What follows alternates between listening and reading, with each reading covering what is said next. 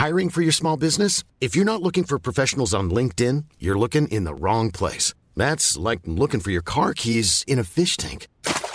LinkedIn helps you hire professionals you can't find anywhere else, even those who aren't actively searching for a new job but might be open to the perfect role. In a given month, over 70% of LinkedIn users don't even visit other leading job sites. So start looking in the right place. With LinkedIn, you can hire professionals like a professional. Post your free job on linkedin.com slash people today.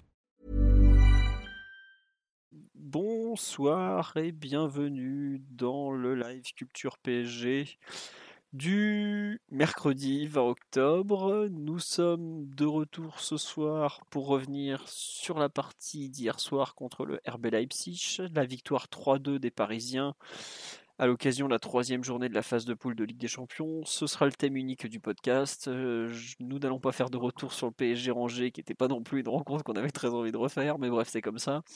Plus sérieusement, on va se concentrer donc sur le match de Ligue des Champions. Je m'excuse pour l'absence de podcast lundi. Il y avait des gros problèmes sur le serveur du site, donc je ne pouvais pas animer le podcast. C'est de ma faute, donc je m'excuse.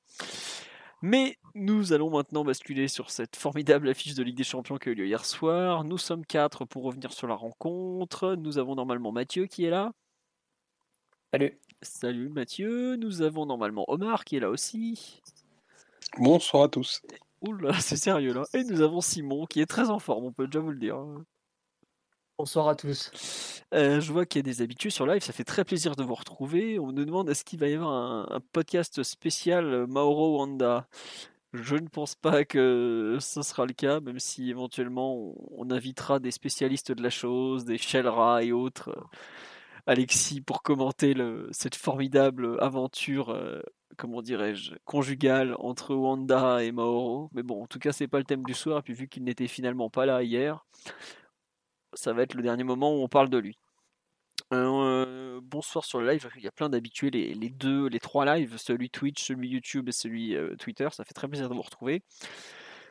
On attaque tout de suite sur cette formidable rencontre de Ligue des Champions, le fameux El Famoso euh, pouls du match. alors, ça va être pour moi comme toutes les semaines, comme tous les matchs. Comment, par quoi commencer? Est-ce que tu veux refaire le running gag, l'un des pires matchs du PSG Ah non, bah non. non, non, parce que faut quand même signaler qu'à la fin on gagne. Euh, et Dieu sait que c'était mal barré à 20 minutes du coup de sifflet final. Puisque je vais quand même vous redonner les buteurs. Mbappé 9ème, égalisation d'André Silva à la 28ème. Mukiele qui donne l'avantage à Leipzig à la 57ème. Égalisation de Messi à la 67ème et Messi toujours qui, donne, euh, qui marque le but de la victoire à la 74e sur penalty.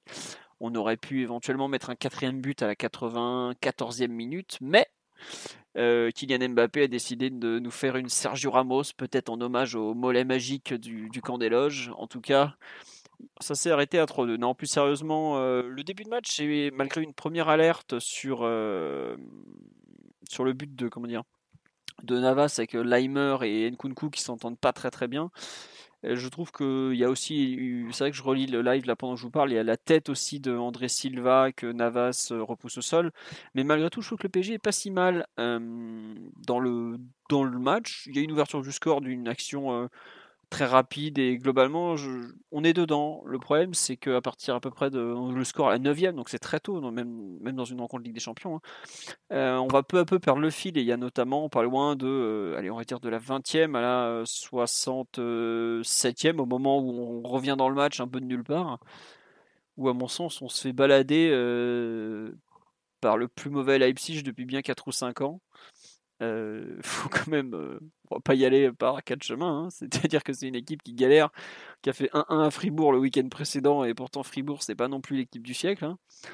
Et qui pendant 60-70 minutes euh, nous a pas forcément pris le ballon, hein, soit ils nous l'ont laissé, ils ont bien vu qu'on n'allait pas en faire grand-chose, mais qui nous a fait souffrir de façon permanente. le pressing sur Verratti notamment, qui avait qui autant il s'était amusé de celui de City, a franchement souffert de celui de Leipzig, qui est un peu plus vitaminé, forcément vu l'équipe, et qui a eu bien du mal à ordonner tout ça. Alors après, il y a tellement de performances individuelles qui sont pas pas très glorieuses qu'on peut toujours, pourra toujours se demander si c'est la faute de l'entraîneur qui n'a pas su mettre à bonne disposition ou si les joueurs sont pas bons, mais Toujours est-il que globalement, il n'y a pas grand-chose à sauver pendant un bon moment de, cette partie du PSG. Et je cherche les.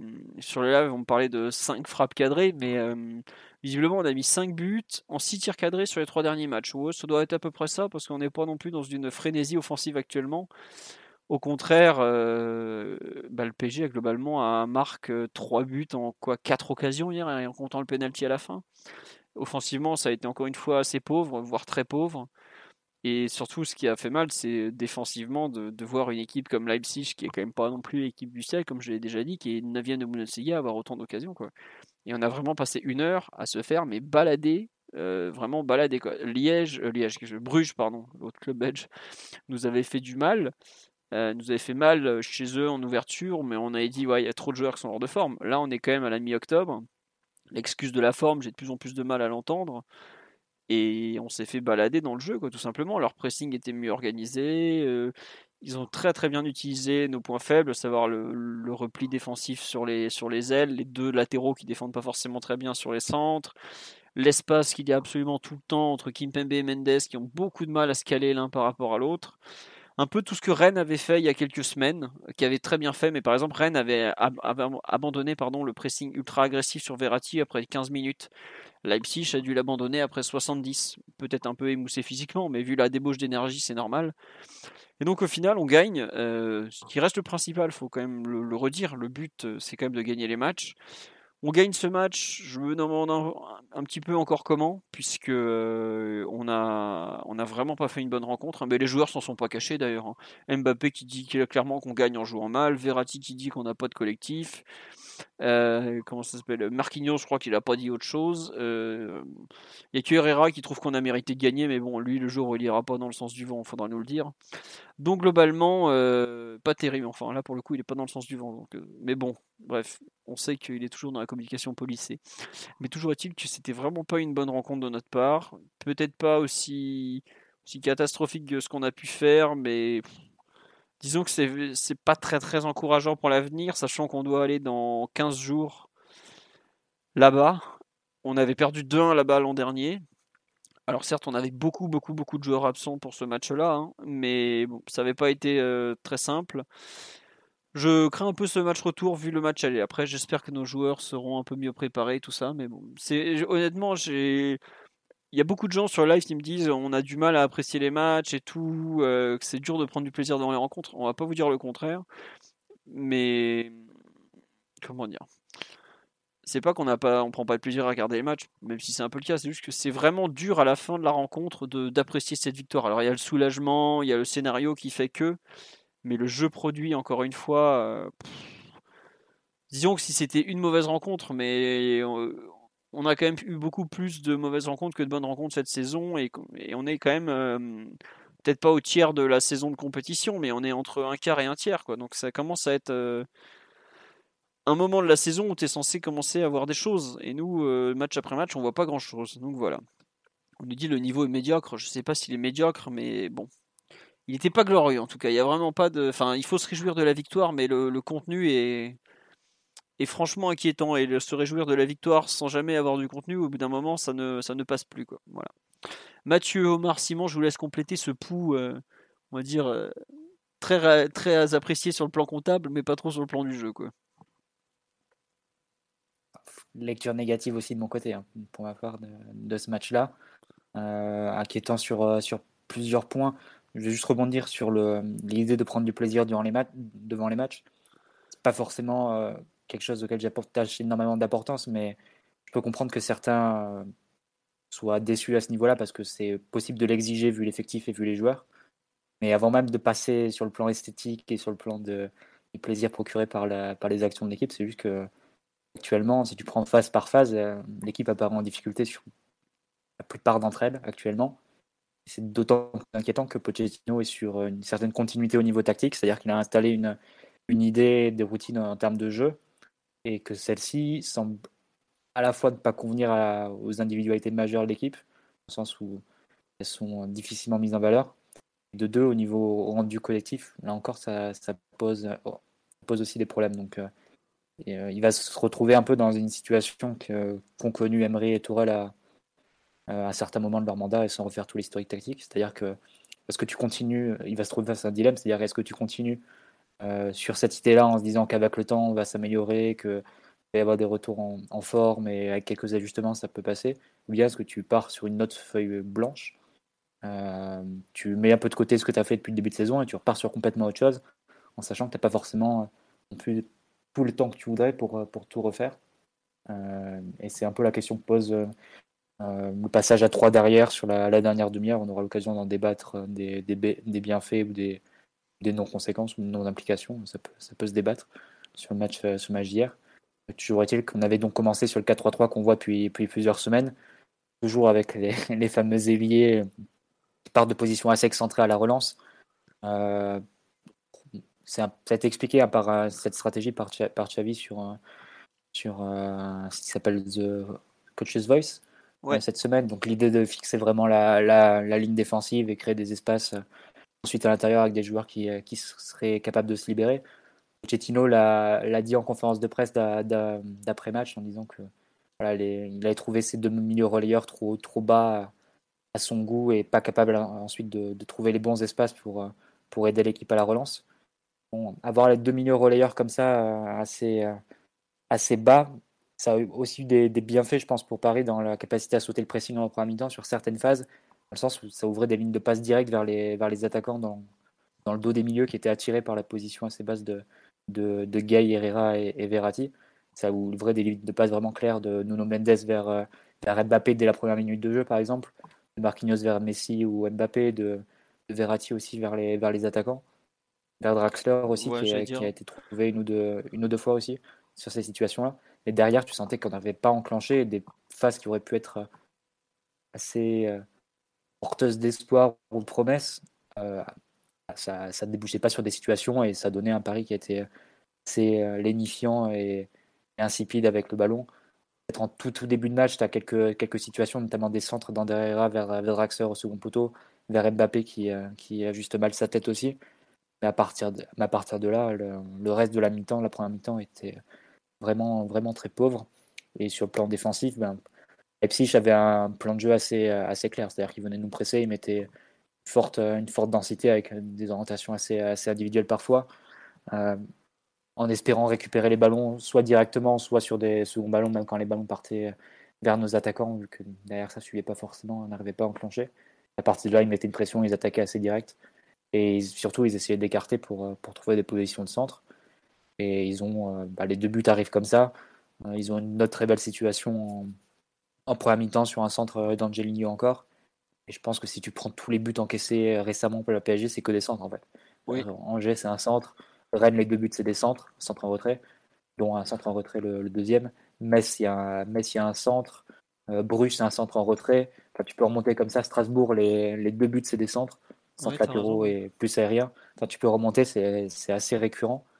Euh, donc on a une vraie fragilité à ce niveau-là et, et euh, bah, que, que Leipzig a su sur les deux, situations, les deux buts. Euh, à partir de là, bah, Paris a cette réaction sur la dernière demi-heure du match. On remonte à le match. C'est pas une vertu qu'il faut négliger, évidemment. Et c'est une qualité de savoir faire basculer des matchs de ton côté, même quand tu n'es pas forcément très convaincant.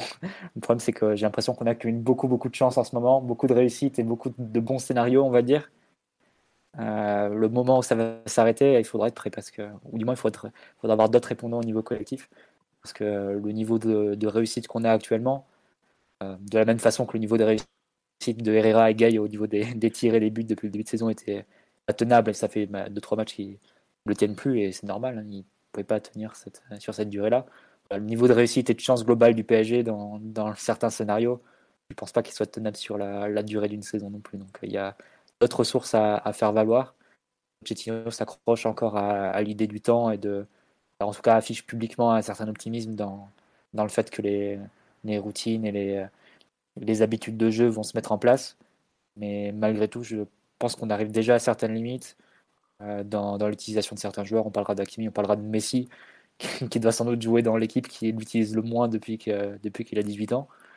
Et, euh, et voilà, donc euh, pas mal de points d'interrogation après ce match et des points d'interrogation renforcés par le changement tactique de la deuxième période, euh, dont on verra s'il est pérenne ou si c'était juste un ajustement ponctuel pour répondre au, schéma de Leipzig avec les deux attaquants et pour permettre notamment à nos pistons d'aller jouer un peu plus haut et nos attaquants d'être aussi plus recentrés. Donc, on verra, on verra comment ça évolue la prochaine semaine. Mais non, pour moi, pour ma part, je sais que Simon ne sera pas forcément d'accord. Omar plus, lecture assez négative du match hier, forcément. En gros, pour euh, vous résumer ce qui s'est passé avant le podcast, nous avions les trois oiseaux de mauvaise augure en train de dire mais on est nul.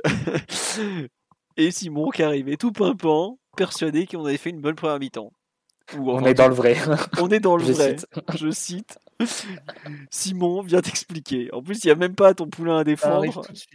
Non, non, mais sérieusement, qu'est-ce que tu as vu toi de pas si euh,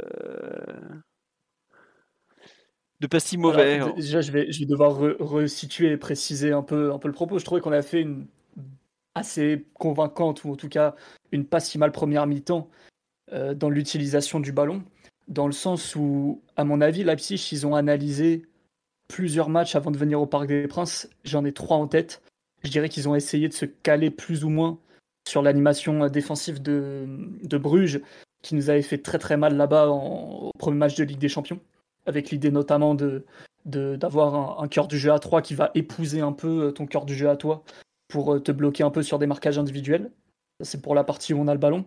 Je pense aussi qu'ils ont énormément analysé euh, le match contre City et voir ce qui avait marché, ce qui n'avait pas marché, notamment dans l'utilisation des centres, vu que City nous avait arrosé de centres avec au final relativement peu de danger et sachant que la, grosse occasion dont tout le monde parle de Bernardo Silva, en fait, c'était hors jeu.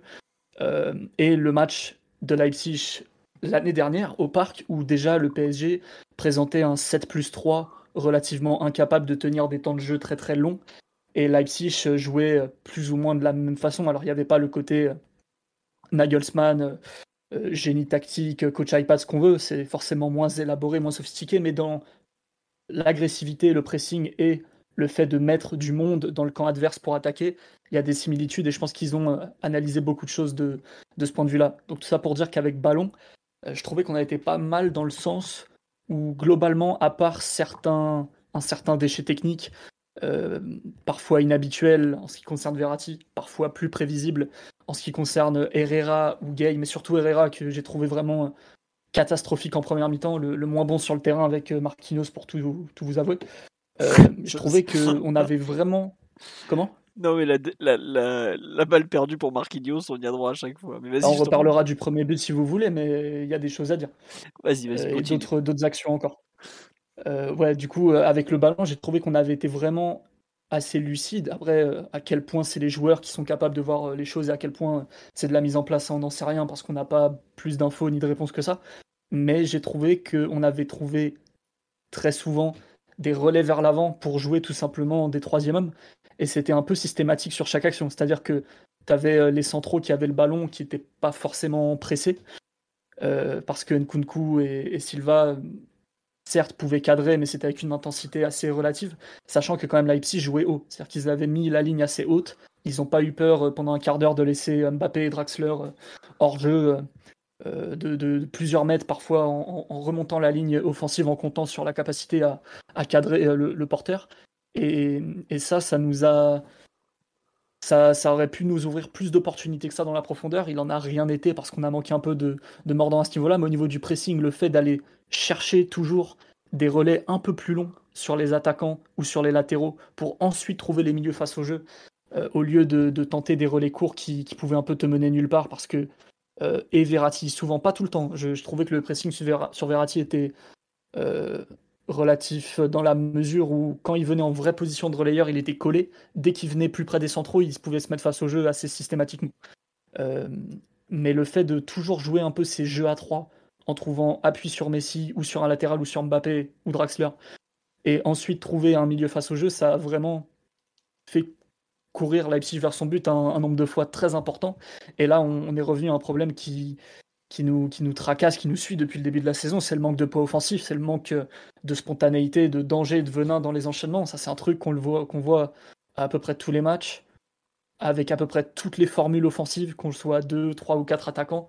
Euh, le PSG, pour l'instant, offensivement, euh, manque énormément de, de, poids, de continuité, de danger, il a vraiment du mal à, à, mettre l'adversaire sous l'eau, c'est-à-dire que tu as l'impression de bien enclencher certaines actions, et il y a toujours un moment où ça va se casser la figure euh, pour tout un tas de raisons, mais il faut dire que le, le, bilan pour l'instant est pas bon de, ce niveau-là. mais dans l'utilisation du ballon, le, côté un peu fragile qu'a ce milieu à 3 qu'on a de temps en temps et qu'on voit de, souvent depuis le début de la saison avec des relayeurs qui ont été plus mis en valeur sur des projections en venant d'assez loin, en arrivant second rideau dans la surface. Et Verratti qui avait été brillant contre City, mais City défend d'une manière très différente de, de, de, de, Leipzig ou de Bruges. City défend avec un 4-4-2 qui est très haut, très agressif, mais qui est en zone.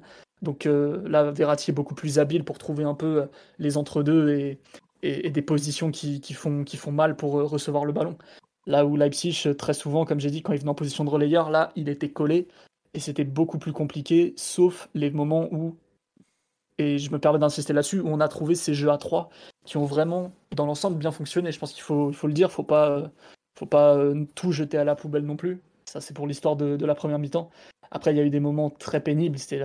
La, fragilité sur les transitions. Euh, des pertes de balles évitables, euh, des joueurs que j'ai cités qui étaient euh, avec un niveau de réussite bien moins insolent que le début de la saison, parce que Mathieu l'a dit, il y a une certaine surperformance à certains niveaux, notamment sur, au, niveau, au niveau des tirs et au niveau même technique. Hein. Donc ça, ça nous a coûté des situations qui, qui auraient pu faire mal. et là, à mon avis, quelque chose de très important et que Leipzig avait bien identifié, c'est le match contre City au parc. Et qu'est-ce qui se passait à ce moment-là quand City nous attaquait? C'est-à-dire que City, forcément, il voulait mettre du monde vers l'avant et trouver des centres au deuxième poteau, toujours avec du, du fixé renversé.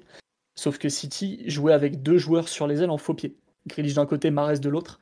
Et à chaque fois que euh, eux se mettaient dans cette position et qu'ils rentraient intérieur pour centrer, en fait, ça cassait quelque part le rythme de l'action, dans le sens où le PSG, dès que ça, ça se passait, les défenseurs, ils pouvaient s'aligner, se tourner, et euh, gagner du temps et fermer un peu la fenêtre de tir à City tout en gardant une couverture.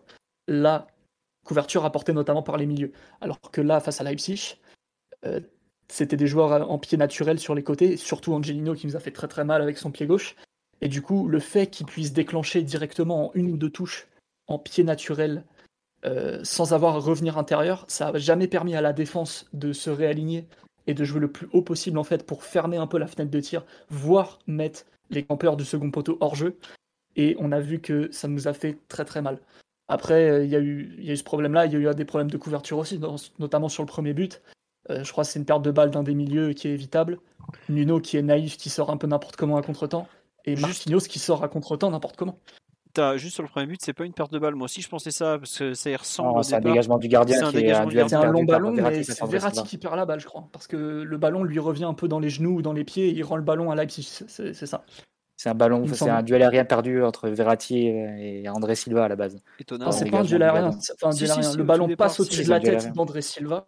J'ai revu tout à l'heure, le ballon lui passe au-dessus de la tête. Verratti euh, arrive pas à contrôler le ballon du, genou ou de la cuisse et c'est rendu à Leipzig. Et là, il y a eu un, un enchaînement de d'erreurs défensives, enfin d'erreurs, en tout cas de manque de lucidité. Nuno qui se fait avoir comme un bleu, Marquinhos qui se fait avoir comme un bleu parce qu'il sera contre-temps, sans agressivité, alors que les conditions de la couverture, euh, elles, ont déjà volé en éclats dans la mesure où, on était un peu, on était désorganisé, quoi. Il y avait un peu, un peu de chaos dans l'air. Et euh, ensuite l'enchaînement très très spontané côté gauche, là où City ils avaient manqué un peu euh, cette vitesse dans, dans l'exécution, dans, la prise de décision, et le fait de devoir toujours revenir pied naturel. Et nous, ça nous permettait de, fermer un peu les options. Et là, on n'a pas eu ça du, tout. Ouais, ça, mais ça fait perdre. Ça, City est très efficace pour le faire parce qu'ils sont capables de multiplier des situations avec euh, un certain talent technique et, surtout une, une, répétition des choses qui font que, que la défense finit par céder. Leipzig, ils ont moins ce côté rouleau compresseur de, l'attaque et de la possession dans le camp adverse. C'est surtout que la différence, c'est que les deux buts de le fait de déclencher aussi vite, ça nous a fait, ouais, c'est ça, sur des transitions où t'as pas de couverture et t'as pas euh, le petit temps d'avance pour fermer un peu les options et t'aligner le plus haut possible. On n'a jamais pu le faire face à Leipzig, alors que face à City, c'était un peu la clé de l'animation offensive qui fait que tu as pu subir autant en 7 plus 3 sans concéder énormément d'occasions. Donc, euh, ça, c'est un peu pour la, première mi-temps. Du coup, il y a euh, avec ballon relativement positif, j'ai trouvé, même si évidemment le fait de ne pas créer suffisamment de danger est toujours un problème, et c'est un problème qu'on voit à tous les matchs. Et sans ballon, euh, des... ouais, c'est ça, trop une friabilité qui, qui, nous coûte énormément. Donc euh, bon, maintenant que j'ai pu repréciser un peu mon propos, j'étais peut-être un peu, c'était pas si enthousiaste que ça en réalité. Mm. Non, euh, juste Mathieu, on n'a pas entendu ce que Simon a été déchaîné. Ce que tu as, ce que as dit pendant qu'il parlait Non, aussi. juste la, la toute petite différence entre Leipzig et City, c'est que les deux buts de Leipzig, c'est à l'issue de transition ou de, on va dire, d'attaque rapide, alors que City, les, les actions pour se mettre en position de centre, c'est après des longues préparations, des longues, des longues phases de conservation. Donc forcément, la, la défense est un peu plus, un peu plus habile. Et tu- je pense que tu le vois bien sur le deuxième but où Kimpembe et Mendes perdent la, la, la référence du, de, l'attaquant bah, de Mukele en l'occurrence, qui arrive du deuxième pot. Euh, quand c'est à l'issue d'une longue phase de possession hein, de 10-15 passes de, City, je pense que les, défenseurs sont en général plus concentrés, ils sont plus, euh, ils savent où le ballon va arriver, ils sont plus à même de, prendre une décision à ce moment-là. Quand ça arrive sur des phases de un peu de transition où la, défense doit reculer, doit gérer plusieurs décisions en, en même temps, je pense que ça, ça met un peu de confusion et forcément les décisions sont un peu plus, un peu plus compliquées à, à prendre et ça peut expliquer que là où des joueurs de City avaient quasiment pas été oubliés sur des, euh, sur des ballons deuxième poteau, sur des centres, euh, là tu fais quand même deux gros oublis à chaque deuxième poteau sur les deux buts, plus un troisième sur la, la tête que sauve Navas euh, en début de en match. première mi-temps aussi. Donc, euh, hmm. ça peut, ça peut s'expliquer aussi par là. Plus le fait des, des pieds naturels que dont tu parlé Simon. Ouais, tiens, il y, y a beaucoup de gens sur le live qui parlent du premier but, enfin quelques-uns en tout cas, qui disent que c'est Kimpembe qui sort à contre-temps sur le but. Je, j'avoue que je comprends pas. Enfin, pour moi, il est, il est pas très très bon éventuellement sur la fin parce qu'André Silva part dans son dos et qu'il est en retard sur lui. Mais il n'est pas à contre-temps. Il subit plutôt les, les, les, les- comment dirais-je, les, les déboires des Non, autres. il est entre deux. Il est entre deux qui peut mettre, c'est parce que c'est Mendes qui sort. En fait, il y a quatre joueurs autour de d'un pour de Leipzig ou deux de Leipzig. Mm. Et Mendes, c'est un gars, il sert, euh, sert personne. Il y a Verratti, Draxler qui sont aussi à côté et tu as Mendes qui sort. Ensuite, c'est un peu un engrenage. Marquinhos doit sortir, mais euh, il est en retard. Ensuite, ça peut décaler sur le, sur le côté où là, Hakimi n'est pas en position. Ah, justement, Marquinhos doit pas sortir. C'est-à-dire qu'à un moment, au moment en fait euh, où Mendes Ah, si, sort, tu si tu sors à pas, contre-temps, Kimpembe, il doit, il doit, bah, Kimpembe, il couvre Mendes. Ma- Marquinhos doit couvrir Kimpembe. Hakimi doit couvrir Marquinhos. Sauf que le fait Et que Marquinhos sorte euh, totalement à contre-temps euh, sur euh, Nkunku, bah, derrière, tu as les conditions de la couverture qui sont niquées. Et le mec qui devait couvrir Kimpembe n'est plus là. Et tu te retrouves à, à courir vers ton but avec Verratti et Kimpembe qui, qui, qui arrivent à toute patate. Et, et derrière, c'est le, le talent d'Angelino qui trouve euh, la zone quasi indéfendable. Quoi. Enfin, Et pour moi, moi, grosse erreur de Marquinhos sur le but. obligé de sortir sur le porteur malgré tout. Et après, tu peux dire qu'il sort Mais pas non, assez vif bah, pourquoi et pas agressif et il le laisse retourner au final. Et si tu sors pas, bah, tu le laisses à- se retourner, aller directement droit vers le but. Donc, à mon avis, faut. Mais non, faut- Marquinhos, au moment du contrôle de Nkunku, il est sur l'axe ballon-but. À ce moment-là, il n'y a pas de danger. Et Marquinhos sort à contre-temps. Et c'est ça qui fait que l'espace au deuxième poteau n'a aucune couverture. Jusque-là, c'est une, logique, euh, c'est une logique défensive assez simple. C'est-à-dire est-ce que tu as une couverture, est-ce que tu n'as pas de couverture? Si tu n'en as pas, sors pas comme un débile. Et là, il sort euh, avec euh, déjà à contre-temps et surtout euh, sans agressivité. Quoi. Euh, le deuxième poteau, un peu, un peu sa spéciale depuis le début de la saison, j'ai envie de dire. Le, deuxième poteau, il est couvert par Kimpembe hein, sur le but. Est censé être couvert par sur le Ouais, mais comme il est enfin comme après tu vois ce but il me rappelle un peu celui euh, le, le celui de Fab- le deuxième arène en fait où t'as le pauvre Mendes qui au début sait pas trop quoi faire qui sort mais à contre-temps et après bam ça enchaîne parce qu'ils ont bien vu qu'on gérait quand même globalement euh, pas très très bien la largeur hein, on va pas se mentir. Et ils trouvent une zone où bah à Rennes c'était T qui était tout seul parce que bah, nos deux milieux étaient euh, pouvaient pas être partout. Là c'est Angelino qui est seul parce qu'on n'arrive pas à gérer toute la largeur et qu'il y a un bon décalage au départ. André Silva joue très bien le coup parce que c'est un très bon attaquant déjà. Mais euh, tu, tu as un peu des buts où on fait tellement d'erreurs, enfin on fait, trop d'erreurs en défense honnêtement.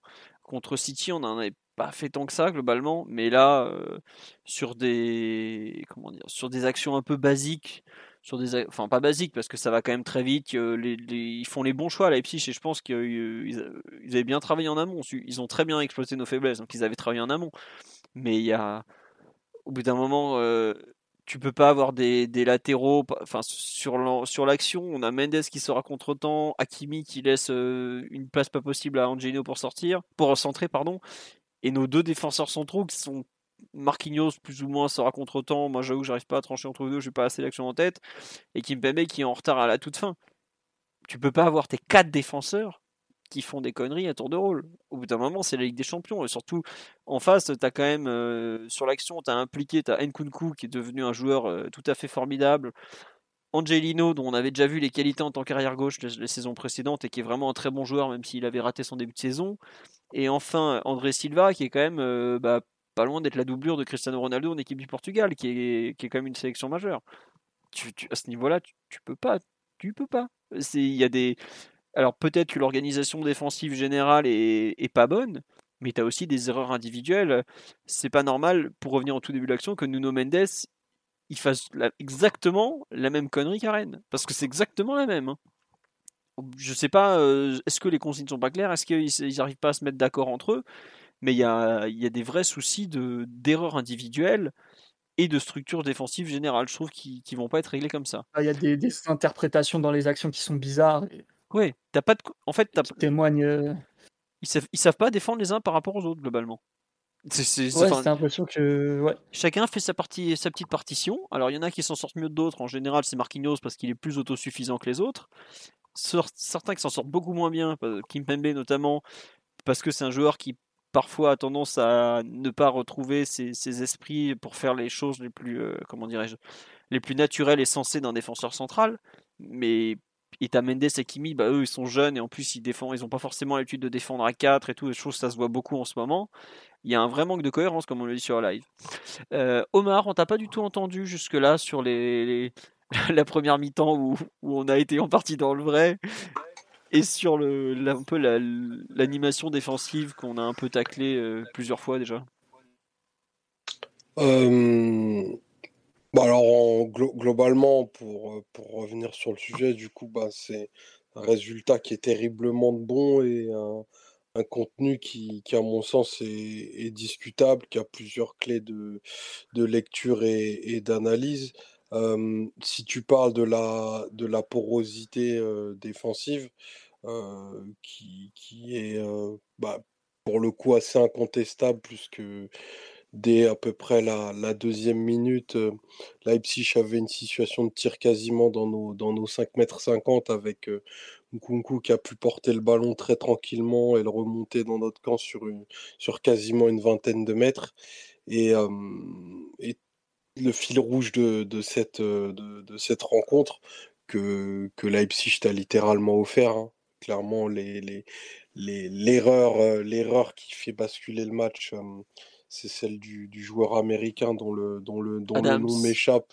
Voilà, Adams qui, qui fait. Enfin, je sais même plus. Bah, on, peut le dire, Adams, c'est la famille.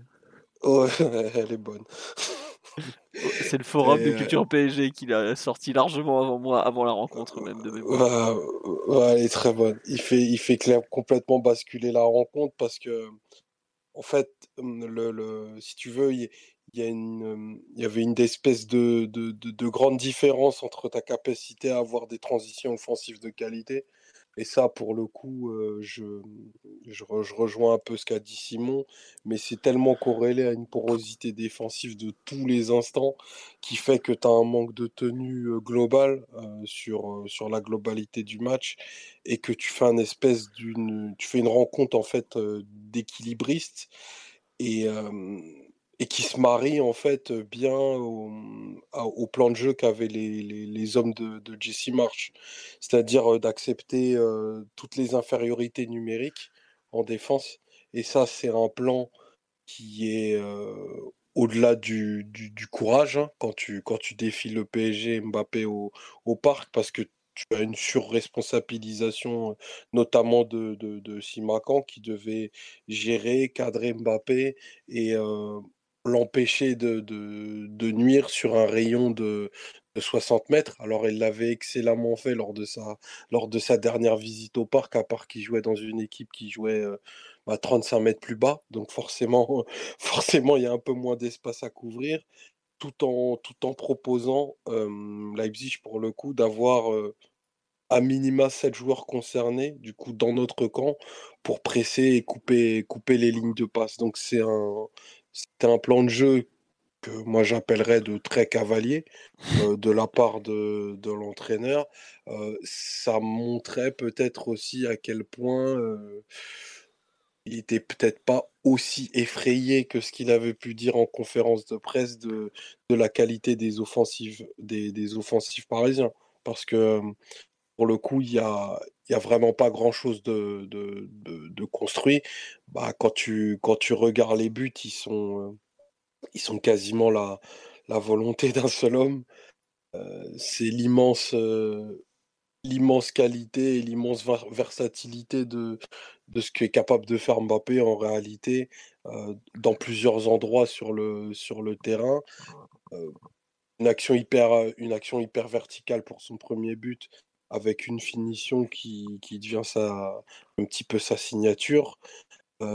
derrière, sur le, sur le but suivant, il cache une passe que beaucoup de joueurs n'auraient, n'auraient clairement pas faite et que perso, moi sur le direct, je pensais qu'il ferait pas parce qu'il y avait quand même un, angle de frappe assez clair. Et, et en réalité, c'est tout ce que tu, es, tu as été capable de, de proposer. Alors en effet, sur la première vue du direct, tu te dis qu'on ne perd pas le match du, tempo que, que voulait mettre Leipzig, mais en réalité, on est mis hors de position tellement de fois que forcément c'est quelque chose qui interpelle, qui interpelle pardon, et, et qui inquiète. Et je, rejoins, je rejoins aussi ce qu'a dit, bah, du coup, ce que ce qu'a dit Pochettino relayé par, par Mathieu, c'est la position de tes, de tes relayeurs qui formait bah, limite une, une seconde ligne défensive à, à, 10 mètres, à moins de 10 mètres de, de, de ta charnière centrale.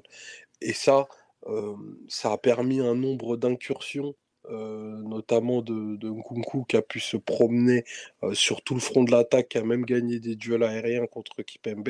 Et d'ailleurs, c'est pas culture Leipzig, mais il faut, il faut absolument le dire. Nkunku est un footballeur absolument merveilleux. Je, sa progression, moi, elle me scie, mais totalement.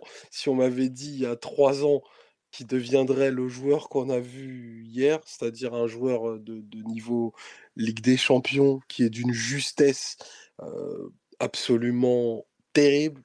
Franchement. Dans les choix, c'est devenu un ah Bah, c'est, un super joueur. Un super, super joueur. Hier, je ne sais pas si c'est de, des, des, 26-27 joueurs concernés, celui qui a la, la, la, meilleure qualité de première touche.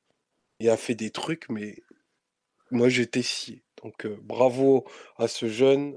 il est temps de rentrer désormais à la maison. Nous allons t'échanger avec un Allemand. Ne t'inquiète pas, Christophe. on va s'arranger. On peut, on, peut, on, peut, on peut gérer le troc. Mais effectivement, donc tu es, bien payé sur la, sur la première période parce qu'en effet, tu as une utilisation du ballon.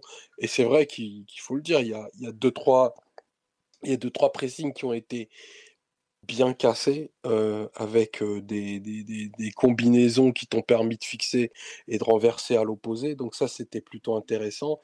Mais derrière, il n'y a pas de... Enfin, tu pas embrayé sur la phase 2. Donc tu as, construit le premier étage et tu incapable de, construire, de combiner et de t'installer dans le, camp adverse. Donc tu as joué sur un tempo extrêmement rapide qui a profité à, Mbappé pour le coup parce que lui avait les, cannes, les sensations et la, sensibilité technique pour vraiment pouvoir défier les défier et même casser les 1 contre 1. Mais le reste, c'est quand même globalement très très très très très difficile et très très très discutable ce qu'on a pu voir sur cette première mi-temps, bien entendu. Sur la deuxième, en parlons Enfin, on en parlera forcément tout à l'heure. Et, moi, le changement de, système, enfin, je n'ai pas trouvé un effet extrêmement, extrêmement notable. Alors oui, c'est une victoire fondamentale. là, tu, as quasiment assuré ta place pour, pour les huitièmes. Mais si on, on, regarde la séquence entre Angers et Leipzig, les, deux contenus sont vraiment, pour des raisons pas tout à fait similaires dans les deux cas, mais c'est vraiment nettement, nettement insuffisant. Et, alors oui, et, et, ne parlons pas du précédent à Rennes. Hein, oh non, bah Rennes, Rennes, voilà, c'est. Il n'y a pas à dire hein, quand tu, quand tu prends des buts en, en sortant, du, en sortant de la mi-temps, c'est qu'il y a, y a, deux, trois trucs à régler. Et, et c'est vrai que passivité des, des, replis des latéraux, notamment côté gauche de fois de suite, c'est un petit peu pénible dans une équipe qui a si peu de repères euh, quand il faut défendre bas face à des joueurs en nombre.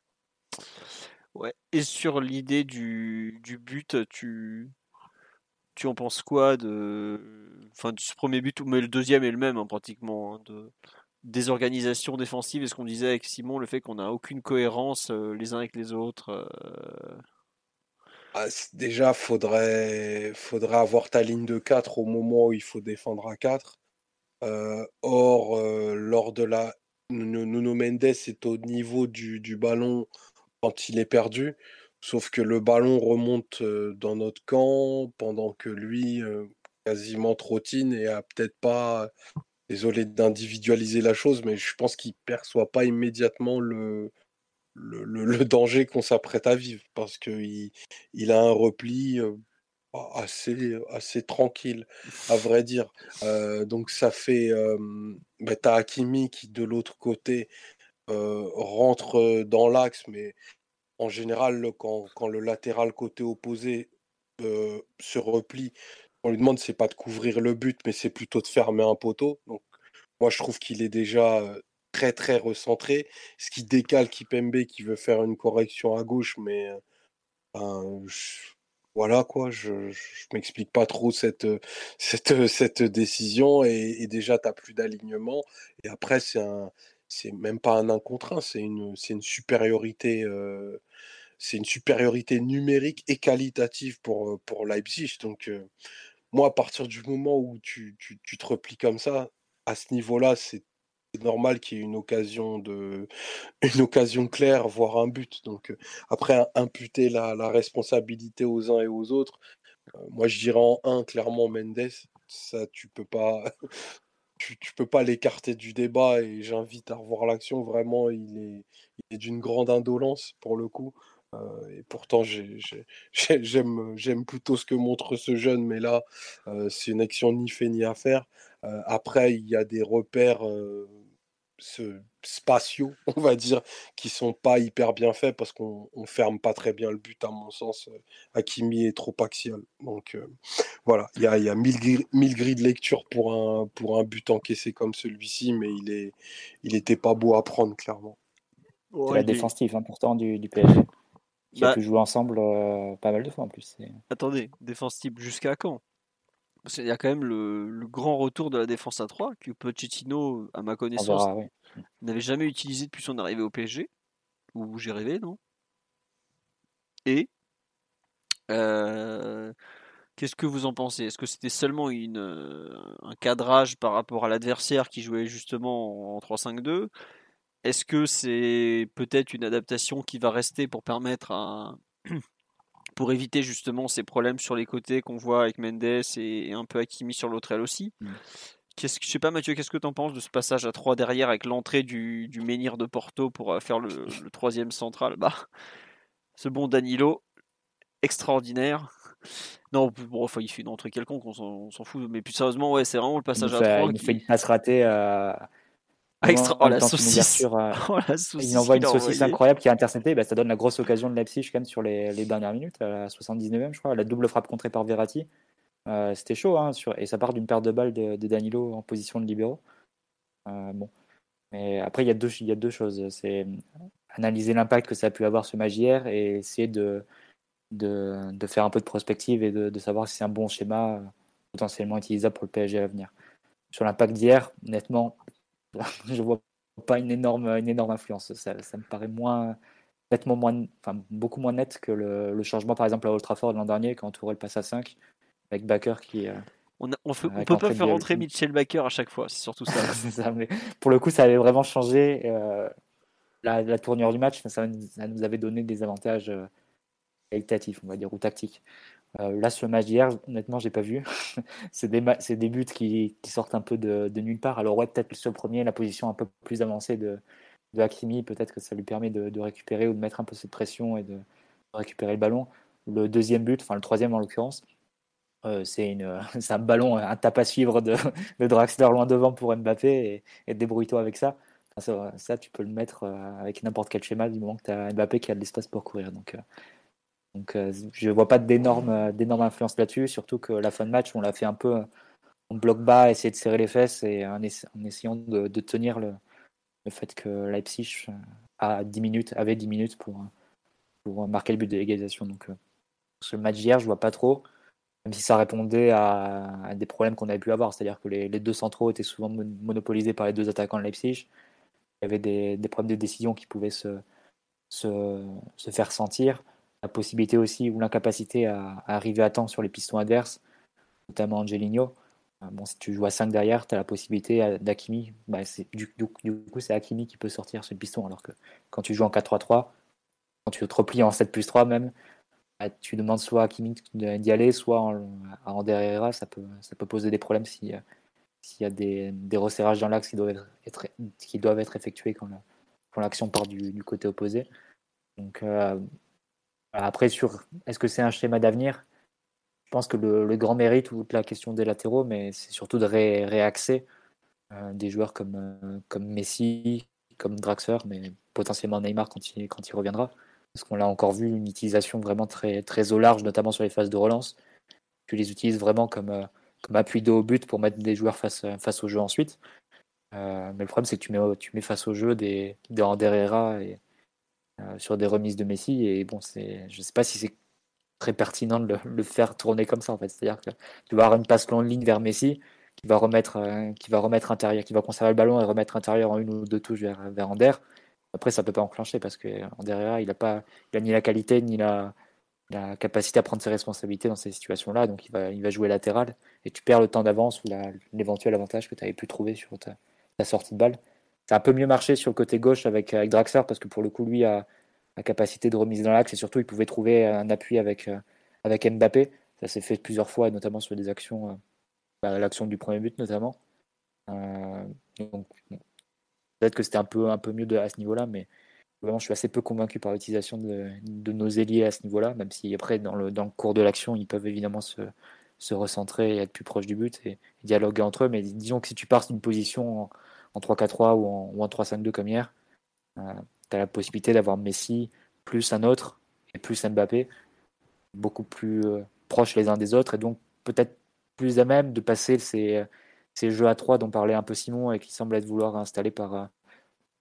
Et si tu les as plus proches, ben, quand tu as, as, une passe qui vient de l'arrière, une remise, disons, de Mbappé pour, pour Messi, ben derrière, ça peut enclencher un peu plus facile s'ils sont tous sur un rayon de 10-15 mètres.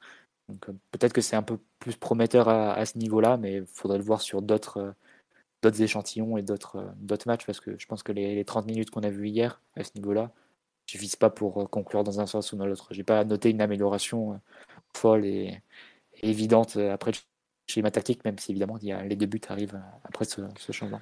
Sur le live, on dit je nous ai trouvé plus solides défensivement. Moi, je suis un petit peu d'accord avec ça. C'était un peu mieux, mais après, euh, c'est surtout. Leipzig, je fais 7, 7 tirs à 4 hein, pour Leipzig après le, lors de la dernière demi-heure. Ah ouais? Je sais pas, parce que moi j'ai surtout vu des tirs. Euh, genre, il y a les têtes sur la tête de, de Gvardiol sur le coup franc, il y a le drop de Forsberg, c'est pas vraiment des, des, occasions. Enfin, je sais pas, j'ai pas, j'ai pas le souvenir en fait de, du moindre euh, arrêt à faire de un arrêt, mais typiquement la double occasion. Euh, oui, tu as raison. Avec la double occasion avec euh, de frappe contrée, c'est des, des, ça, me semble quand même une grosse situation. Tu as raison, tu as raison, je les avais oubliés. Mais pour être clair, pour être clair, le gros problème pour moi de la, du passage à la défense à 3, c'est que ça met Danilo Kerrer sur le terrain. Et ça, c'est. Je sais pas. il faut vraiment que le, gain structurel soit vraiment massif pour permettre une perte de qualité au point de qui serait représenté par la mise sur le terrain de Danilo Kerrer. Je pense que ça te, ça te enfin, tu perds vraiment à ce niveau-là, notamment sur le plan technique. Et après, tu peux peut-être euh, éventuellement mettre Kerrer et donc Marquinhos plus en libéraux. Si c'est Danilo libéraux, je pense que tu peux avoir de gros soucis. Hein. Bah, ce qu'on me dit sur live, c'est que le problème de cette défense à 3 où tu mets euh, comment dire, Kim Pembe et Danilo, c'est que Kim Pembe va se retrouver à aller euh, longer la ligne pour étouffer des mecs et que Danilo va devoir se retrouver à gérer la profondeur. Et bon, on sait très bien que Danilo qui gère la profondeur, c'est pas une bonne idée.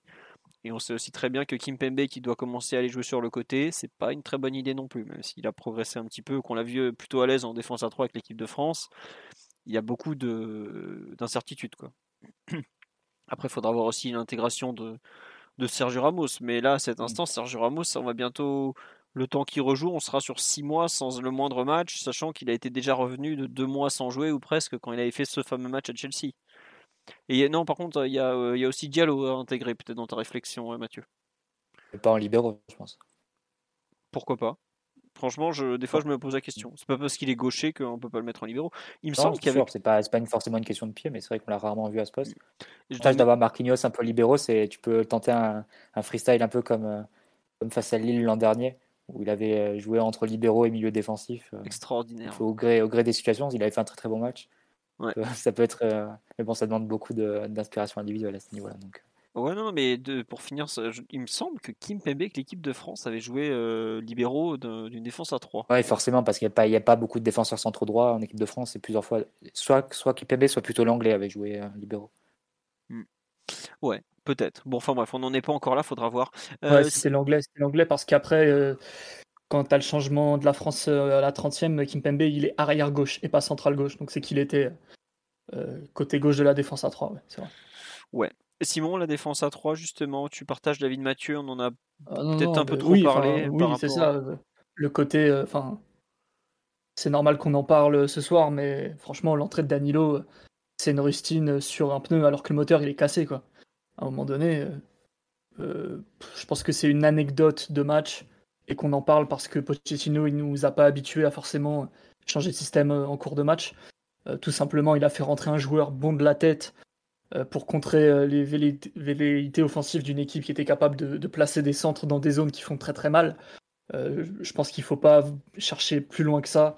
Et je ne crois pas qu'on ait ouvert un nouveau chapitre tactique avec ce petit ajustement qui, au final, Mathieu le disait sur les chiffres, qui, au final, nous permet pas tant que ça de, de sortir de la tête de l'eau. Je pense surtout que le PSG se retrouve un peu à des situations favorables et prend l'avantage en fin de match parce que Leipzig c'est une équipe jeune, équipe qui manque de, continuité, qui manque de certitude, coachée par un coach euh, dont ici euh, on vante pas vraiment la qualité. Je pense qu'on trouve tous euh, de jeunes un peu, un peu moyens et, plus taillés pour les Los Angeles Galaxy que pour le, club floron de Red Bull. Donc c'est normal à mon avis qu'il y ait eu des opportunités, qu'il y ait eu des erreurs. Ce que je me disais devant le direct, dès qu'ils ont, dès qu'ils ont marqué le deuxième but, je me suis dit bon, ça va être pas évident, mais je pense malgré tout que c'est une équipe euh, qui te laissera des opportunités très très claires, que ce soit par des erreurs ou, euh, ou de la déconcentration ou une perte euh, comme ça de tempo, c'est un peu ce qui s'est passé. après l'entrée de Danilo, oui, merci à lui pour ses efforts, mais je suis pas, je suis pas sûr qu'il retrouve une importance toute particulière en défense centrale à l'heure actuelle. D'accord, bon. Euh, non, sur la est-ce qu'il faut pas jouer avec 4 défenseurs centraux et des pistons en ailier Oh là là, le problème si tu fais ça, c'est que tu te retrouves avec des Neymar ou des Di Maria sur le banc de touche. Je vous laisse expliquer à Neymar euh, que finalement il va rester sur le banc pour faire jouer Nuno Mendes à son poste. On va dire que c'est un peu c'est un peu compliqué et puis il y a tellement de joueurs euh, à, à caler. Enfin, c'est globalement euh, la défense à 3 et même les systèmes de jeu. Il y a aussi des fois où il faut gérer des temps de jeu. Le PSG a 4 joueurs majeurs en attaque, c'est compliqué déjà d'en sortir euh, un, euh, voire deux. Euh, imaginez si on en sort ouais, deux en permanence et tout en jouant comme ça, c'est très très compliqué. Il y a aussi des histoires d'équilibre du vestiaire à respecter. Et puis, enfin hier on joue en 3-5-2 par exemple s'il y a Neymar euh, et ou Di Maria, c'est compliqué de sortir. On le met où On met où? On met Di Maria au milieu, on met Neymar au milieu. Enfin, Neymar en relayeur, euh, c'était il y a un an et quelques, c'était à Reims, ça avait duré 70 euh, minutes, c'était un match de reprise. Plus, il y a beaucoup de questions à se poser aussi par rapport aux, aux, joueurs qui étaient absents, je trouve. Dans le sens où tu fais jouer en plus Neymar et Di Maria, et je pense que s'ils avaient été là, Pochettino les aurait fait jouer. Est-ce que Jesse Marsh il peut se permettre d'attaquer, de faire du pressing à 4 sur Verratti? Je suis pas certain, bizarrement. Parce que le rapport de force n'est pas le même à ce moment-là. Il y a tout qui change. Et c'est pour ça que c'est gênant d'avoir été autant dominé par Leipzig, mais je, crois que c'est Mbappé qui en a parlé, qui a dit ouais, on a, on a eu beaucoup de joueurs absents, euh, tout ça, tout ça. Euh, je pense que les absents ont, peut-être plus pesé qu'on l'a imaginé hier, parce que même si euh, enfin, Draxler fait pas un mauvais match, mais c'est pas non plus Neymar. Enfin, c'est pas surtout la menace que représente Neymar. Et comme tu l'as dit, euh, Omar, tout à l'heure, euh, ce bon Jesse March, il a quand même demandé à Simacan de tenir Mbappé sur des 40-50 mètres. Quoi. Bah, D'ailleurs, ça, ça s'est mal fini, puisque Simacan finit averti plus penalty. justement sur une action où il doit gérer Mbappé qui arrive lancé face à lui. Mais il y a quand même. Euh, dans, je suis pas certain qu'il faille faire des. Le, coup, euh, le, le, duel Mbappé-Simacan, euh, enfin, c'est un, un contre un qui est très relatif parce que bah, dans l'ensemble, Leipzig, ils ont quand même essayé à chaque fois de garder le soutien soit du défenseur qui était à ses côtés, donc Orban c'était, ou bien d'avoir Mukiele pour, pour l'aider et, couvrir. Globalement, le 1 contre 1 Mbappé-Simacan, bah, il arrive on aurait dû plus le voir. Je trouve qu'on l'a pas vu tant que ça. Hein. Et même sur le, la faute du penalty, euh, pour moi, la faute, elle est pas de Simacan. C'est-à-dire que, ok, il le pousse un peu, Mbappé, il en, il en profite. Mais au moment où Simacan, il est revenu à sa place et qu'il l'oriente un peu euh, sur l'intérieur pour éviter de se faire déborder, Orban, lui, il a les mains dans les poches et enfin, il faut rien, quoi. Alors que s'il vient fermer un petit peu plus, euh, Mbappé, il perd le ballon. Donc, bon, à un moment donné, Ouais, l'action du péno qui nous fait passer devant est scandaleuse, j'ai trouvé. C'était euh, assez mal joué des, deux joueurs alors que. Enfin, il n'y avait aucun danger, quoi. Enfin, Mbappé, il peut arriver, mais ça, il le fait tout le temps, à tous les matchs, plein de fois.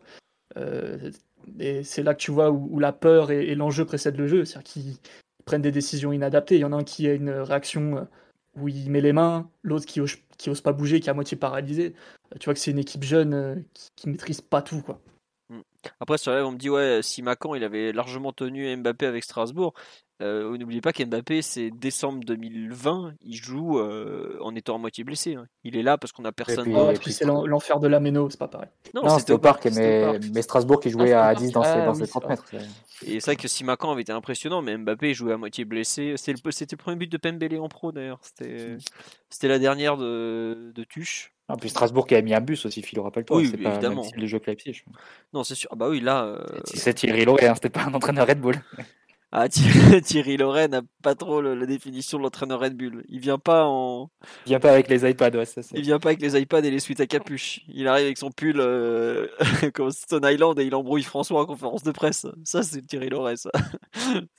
ça, c'est notre, euh, notre coach strasbourgeois favori. Bref qui n'est plus à Strasbourg d'ailleurs. Il nous manquerait presque.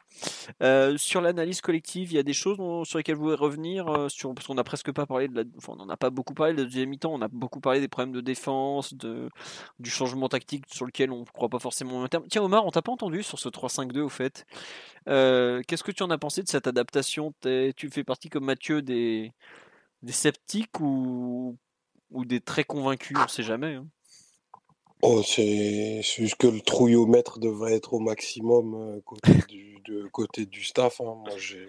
Les citrons étaient mûrs, je vous le dis. Ouais, je, je pense qu'il y avait beaucoup de crainte de, de, voir un résultat hyper positif nous est, nous est échappé. Donc, euh, c'est pour ça que ce changement-là est fait. Après, plus, au-delà de la blague, il y avait deux, deux milieux qui étaient dans des positions euh, et dans des dynamiques de match très très compliquées, notamment Ghana qui avait, mmh, qui avait eu un certain nombre de fautes consécutives, donc je pense que c'était bien de, de le sortir et Herrera qui était oui, depuis le début de la rencontre aussi dans une, dans une partie compliquée, donc ce changement, l'entrée de, de Wijnaldum et Danilo, je pense, euh, permet, permet aussi ça, mais après sur le, le passage à 3, euh, dire que tu as un peu moins souffert, je, sais pas, c'est très relatif, mais j'ai aussi, comme Mathieu, pas, pas relevé ça et pas, pas vu des choses extrêmement, extrêmement notables. Ce qui se passe, en fait, c'est que quand on passe en 3-5-2, vous avez quelques situations où c'est Verratti qui se retrouve après à être le joueur du milieu qui presse le plus, enfin qui presse le plus haut. Et euh, il est mmh flanqué de Vainaldo à sa droite et Draxler à sa gauche. Et tu as une zone énorme qui se libère dans le dos du, des milieux de, terrain. Ouais, exactement de Verratti. On joue sans pivot à ce moment-là. Donc euh, milieu à zéro si on veut. Et euh, tu as un espace immense qui se libère. Et d'ailleurs, on se prend plusieurs transitions. Hein, sur, euh, même en jouant à 5. D'ailleurs, Hakimi se prend un carton jaune comme ça sur, sur une situation où, pareil, une transition, on laisse partir les joueurs. Et même si on est à 5, même si Hakimi est censé être plus proche de son joueur et, de, du piston ou du joueur excentré adverse, avec ce schéma-là, bah, il se retrouve un peu en retard et, pris de court et, et paraît déséquilibré parce que. Mais après, ça, c'est des problèmes qui démarrent presque indépendamment du, du schéma, qui démarrent plus haut, parce que tu n'as pas une première ligne de pressing qui fonctionne. Souvent, tu as des joueurs qui doivent, qui doivent sortir et qui doivent compenser en sortant un peu à contre-temps. C'est le cas des milieux, ça peut être le cas des, des, latéraux, comme ce qui peut se passer avec Nuno Mendes notamment. Derrière, c'est des, des choix en cascade, les défenseurs qui doivent, qui doivent décider sur des situations, sortir, pas sortir, comment arrêter l'action, faire faute.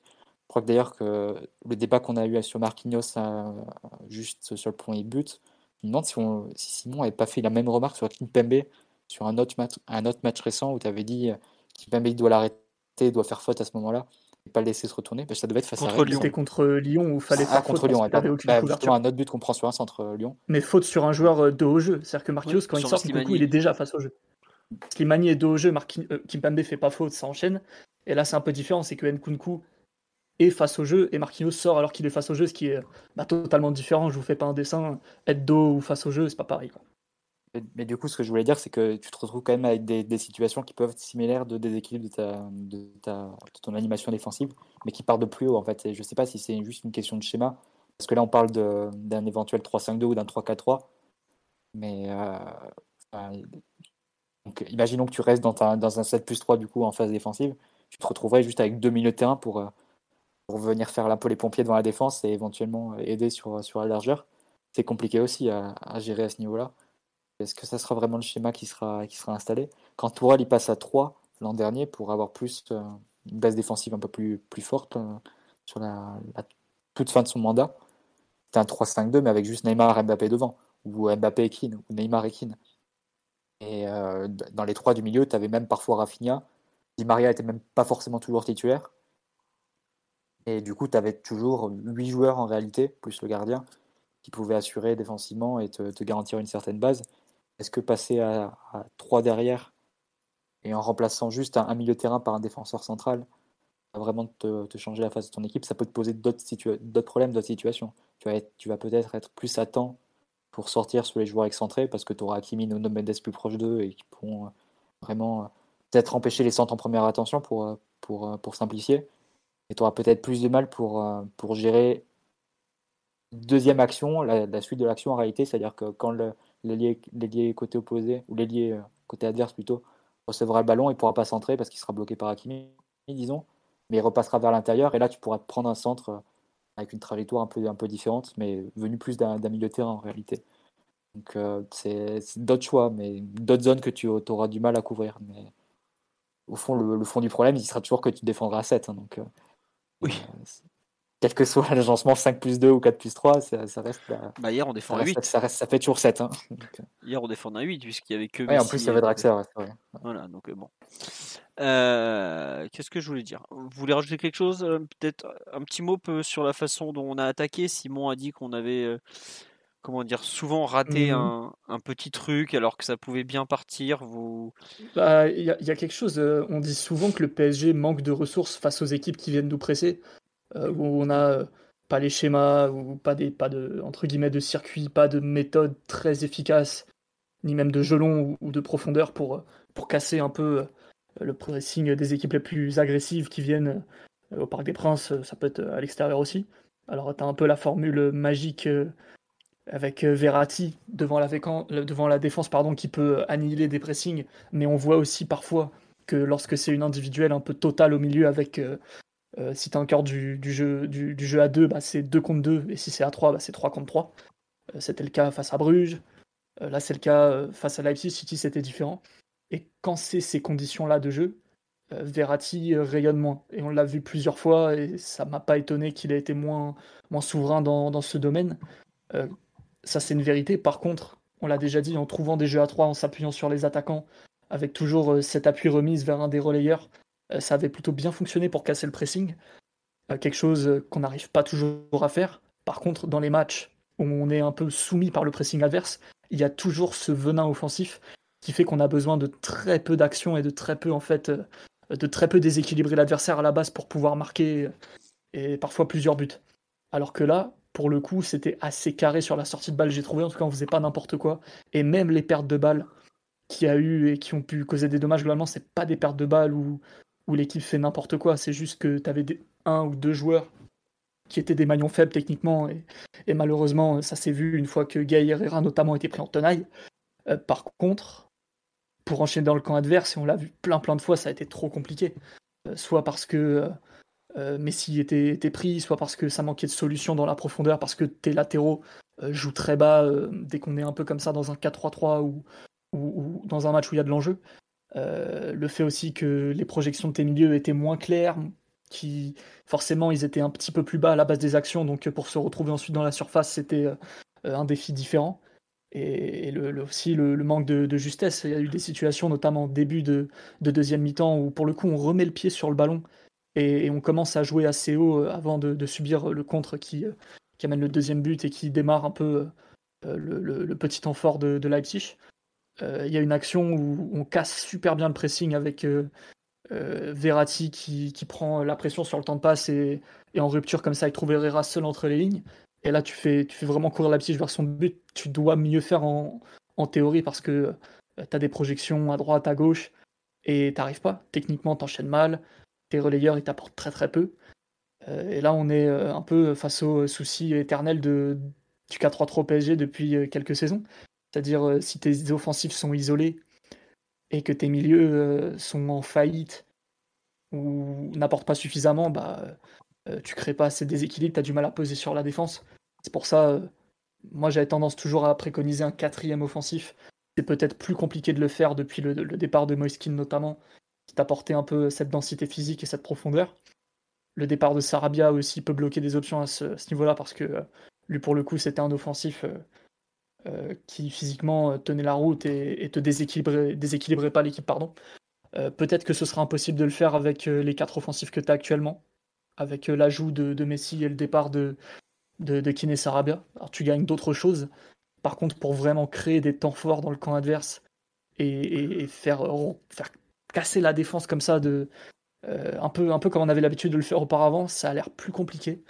Et c'est pas juste euh, les problèmes de deux ou trois matchs en début de saison où tu galères. Là, pour le coup, ça fait depuis le mois d'août qu'on voit ça. Et euh, ça, devient, euh, ça devient un problème très inquiétant. Très, très inquiétant.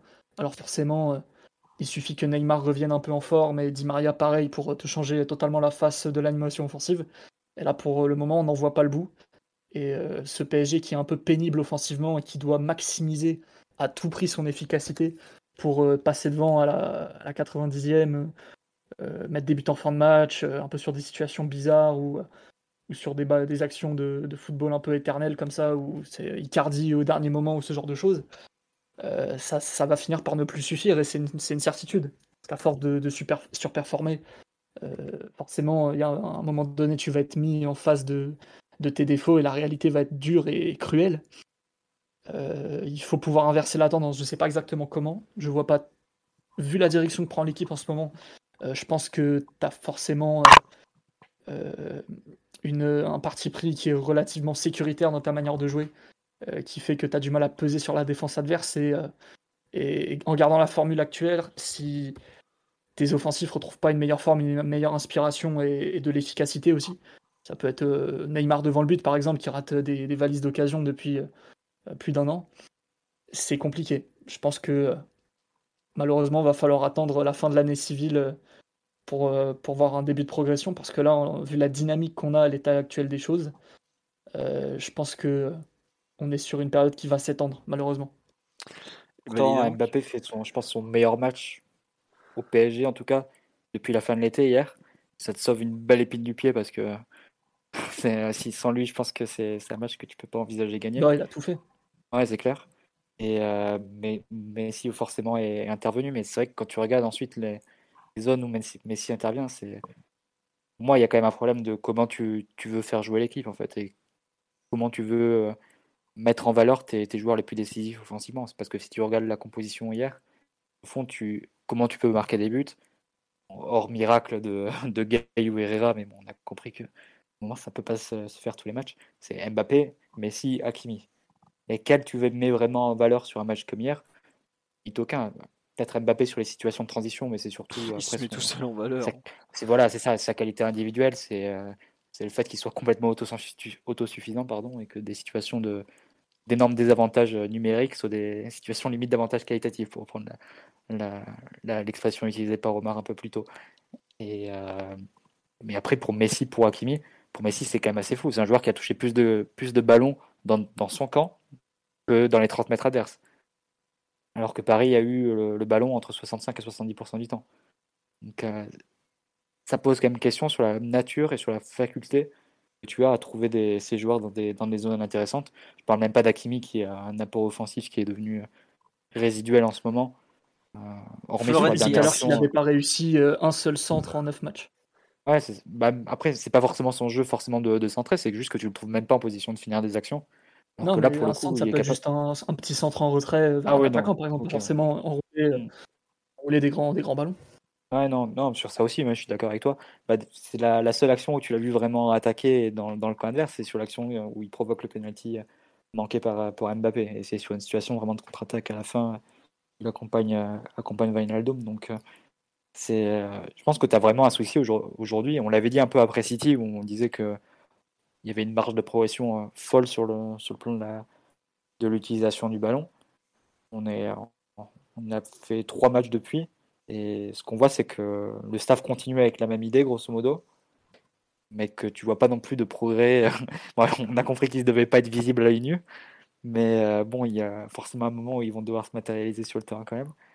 Et je ne sais pas si forcément la, direction qu'on a avec le ballon, elle est, elle très euh, pertinente et met vraiment en valeur les joueurs que tu as. Tu as l'impression qu'il y a beaucoup de soit de situations qui, euh, qui sont censées mettre en valeur des joueurs comme Herrera et Game qui n'ont pas la, qualité sur le long terme, on va dire, pour répéter match après match des, des situations qui ne peuvent pas tenir soit des situations où c'est beaucoup l'inspiration des joueurs. On parlait des, situations de sortie de balle.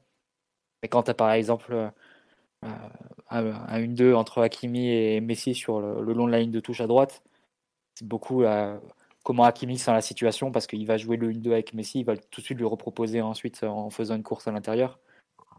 Boucler le, le 1-2, ça c'est une chose, je sais même pas si ça peut se travailler vraiment. C'est c'est vraiment comment Hakimi sent le, le foot et comment sent l'action. Et c'est ses ressources propres, lui, en tant que joueur, pour sortir de, de situations bloquées sur la ligne de touche. Donc, euh, pas, je pense qu'il y a énormément encore de travail à, à, développer sur la partie avec ballon. Sans ballon, on a compris qu'on avait aussi des soucis.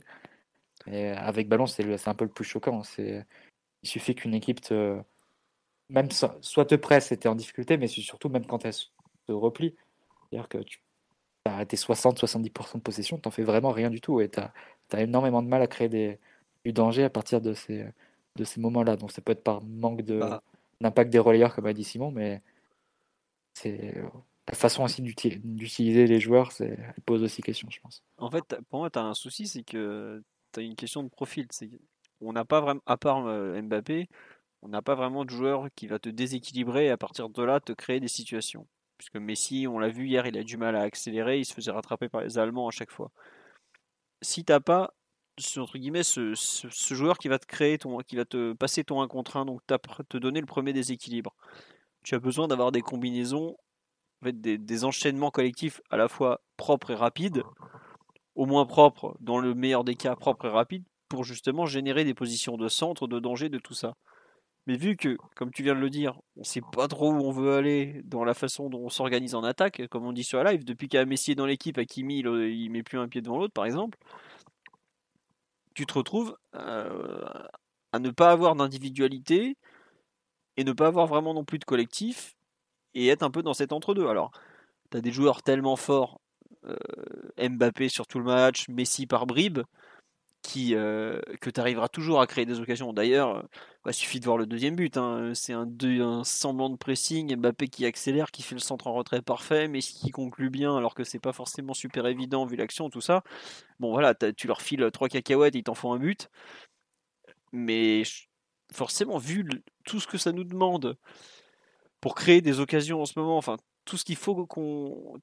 Plutôt tout ce qu'il faut, tout ce qui doit bien se mettre en place à savoir les déplacements des uns par rapport aux autres, le fait qu'ils comprennent, qu'ils se comprennent les uns par rapport aux autres, que, que tous à ce moment-là aient la même idée en tête, que tu aies éventuellement une petite erreur adverse dans le positionnement d'un autre pour, euh, pour, comment dire, pour te donner un petit coup de pouce, ça fait beaucoup de choses à, avoir en commun pour créer une occasion. Quoi. Et c'est pour ça que les occasions que tu as, bah, des fois c'est Mbappé qui prend le ballon, qui accélère parce que bah, il est inarrêtable, on va pas y aller par quatre chemins. Euh, et donc, tu logiquement, tu n'as pas beaucoup d'occasions. Alors après, ça peut se travailler. Comme j'ai dit tout à l'heure, et comme l'a un peu dit Simon, tu rajoutes Neymar et Di Maria, l'équipe adverse, elle peut pas défendre de la même façon. Moi, une des mi-temps que j'ai préféré cette saison, c'est la première contre Lyon. Tu as les quatre ensemble qui sont sur le terrain à défendre, c'est tout de suite beaucoup plus dur. Ils sont pareil les quatre ensemble en première mi-temps à Rennes. Normalement, on doit largement mener au score avant de de comment dire de de perdre la tête. Voilà, de faire n'importe quoi.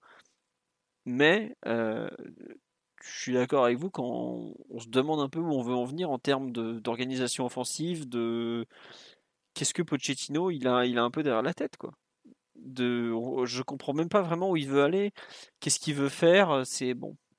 Après, il y a que lui qui sait et effectivement, comme il l'a, je crois que c'est Mbappé qui l'a dit, ils n'ont pas eu beaucoup de matchs pour se, bah, pour se roder les uns, les uns par rapport aux autres. C'est vrai que sur live, on me fait, on me fait remarquer que l'association Mbappé-Messi a plutôt bien fonctionné. Oui, oui, heureusement qu'elle est là d'ailleurs. Et c'était déjà le cas contre City, on avait vu des bribes, contre Lyon un peu aussi de mémoire. Il commence à se trouver. Après, comme l'a dit Mbappé, c'est pas très dur de jouer avec Messi. Il est, il est tellement fort, tellement intelligent, tellement fin dans le jeu. Il comprend tellement bien les déplacements que fait l'attaquant, ce qu'il doit faire, ce que la défense va faire, que bah, ça aide. Hein. Mais bon. Euh, sur l'aspect collectif, Omar, Mathieu, Simon, on a fait le tour. Vous voulez rajouter quelque chose? On passe peut-être aux performances individuelles. Allez, pas de réponse. Ouais, juste rajouter euh, qu'il faut qu'on ait moins le ballon. que si tu as le ballon tout le temps et que une fois que tu as passé le premier pressing, tu sais pas quoi en faire et que tu sécurises pas bien ta possession dans le camp adverse et que tu te manges des transitions, euh, tu es en difficulté. Alors que là, on a bien vu en deuxième mi-temps euh, un peu avant et un peu après le, deuxième but parisien, que une fois que tu défendais de manière organisée, que tu laissais un petit peu plus le ballon à l'adversaire et que tu misais sur ta qualité en transition, euh, là tu pouvais faire très mal. Euh, l'action du qui provoque le penalty, alors Leipzig, il y a une grosse erreur des deux défenseurs en bout de chaîne, mais la manière dont tu as défendu auparavant, trouver Draxler en relais comme ça qui te lance directement Mbappé dans la profondeur avec un geste d'une grande classe, j'ai trouvé. Euh, ça, c'est des choses qu'on doit pouvoir euh, faire plus souvent. À mon avis, là, l'équipe, elle était peut-être un petit peu mieux armée pour faire comme face à City, c'est-à-dire euh, être capable de renoncer en partie à la possession, parce que City nous a pas mis un, 70% de possession, hein, c'était genre 52, mais en partie y renoncer, être capable de défendre un peu mieux, un peu plus longtemps et d'avoir. c'est pas grave si les temps défensifs durent, parce qu'au moins ça permet à tout le monde de rester bien concentré, et ensuite de faire mal en transition. Et le premier but, euh, qui a une action un peu différente parce que Leipzig euh, est vraiment très très très haut. Je crois que c'est après un corner ou, une situation où il y a beaucoup de joueurs devant. Pareil, transition, et ça, ça pardonne pas. quoi. Donc euh, peut-être qu'il ne faut pas qu'on se trompe sur les forces et les qualités de cette équipe non plus. Ouais, bon, mais écoutez, on va voir. J'espère que vous mesurez ce que vient de dire Simon, c'est absolument terrible. Nous sommes le 21 octobre à, à minuit 19. Il veut absolument qu'on joue comme une équipe de province. C'est terrible. Non, non, mais par contre, si tu veux. Moi, j'ai aucun problème ah, avec. l'équipe euh, Joga Bonito et Football Potrero avec Herrera et Gay, euh, j'en conçois toutes les limites aussi, quoi. Ouais, mais oui, mais comme, comme, euh, comme ils sont pas accompagnés par Messi et consorts, c'est sûr que le problème, ça va être Herrera et Gay. Le truc, c'est que si tu veux jouer en contre, est-ce que ça colle vraiment avec Messi? Ça, c'est... Bah, c'est ça le truc. Moi, c'était mon point d'après, c'est que moi, je veux bien faire une équipe supersonique. Et dans ce cas-là, en fait, il faut juste mettre 10, lampes de rancement et Mbappé tout seul. Tous les offres, aucun autre offensif peut jouer sur son tempo. C'est impossible. Bah, la Neymar avant, c'était le parfait, parfait complément. Mais c'est... Ouais, mais après. La rigueur dit Maria. Voilà, mais, mais, mais, après, malheureusement, 2021, c'est, c'est, assez difficile pour eux de, de l'envisager. Il y a la première action qui, qui te donne euh, peut-être une, une, bribe de ce que ça peut être. Euh, Mbappé qui fait la construction et la conclusion d'une action où il centre et, et tout le monde est à 15 mètres mmh. derrière. ça, euh, ça, file, ça file jusqu'au côté droit et même Hakimi était pas pu refermer. Bah, même sur le but, Draxler, il a, il a vraiment du, du mal à suivre l'accélération de Mbappé alors que lui, il court et Mbappé a le ballon à, porter. Donc, euh, en, théorie, ça devrait. Euh, des joueurs qui peuvent suivre le tempo de Mbappé, euh, malheureusement, il n'y en a pas des masses. Hein. Bah, il y a Vinicius, quoi. Ah. Il y a Vinicius et, et, Alfonso Davis, quoi. Donc, ouais.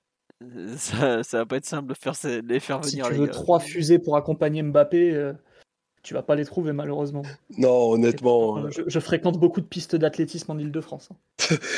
c'est même pas, c'est même pas tant euh, sur la vitesse d'exécution parce que ça, on, est, on est bien d'accord qu'il n'y a, pas d'équivalent au monde.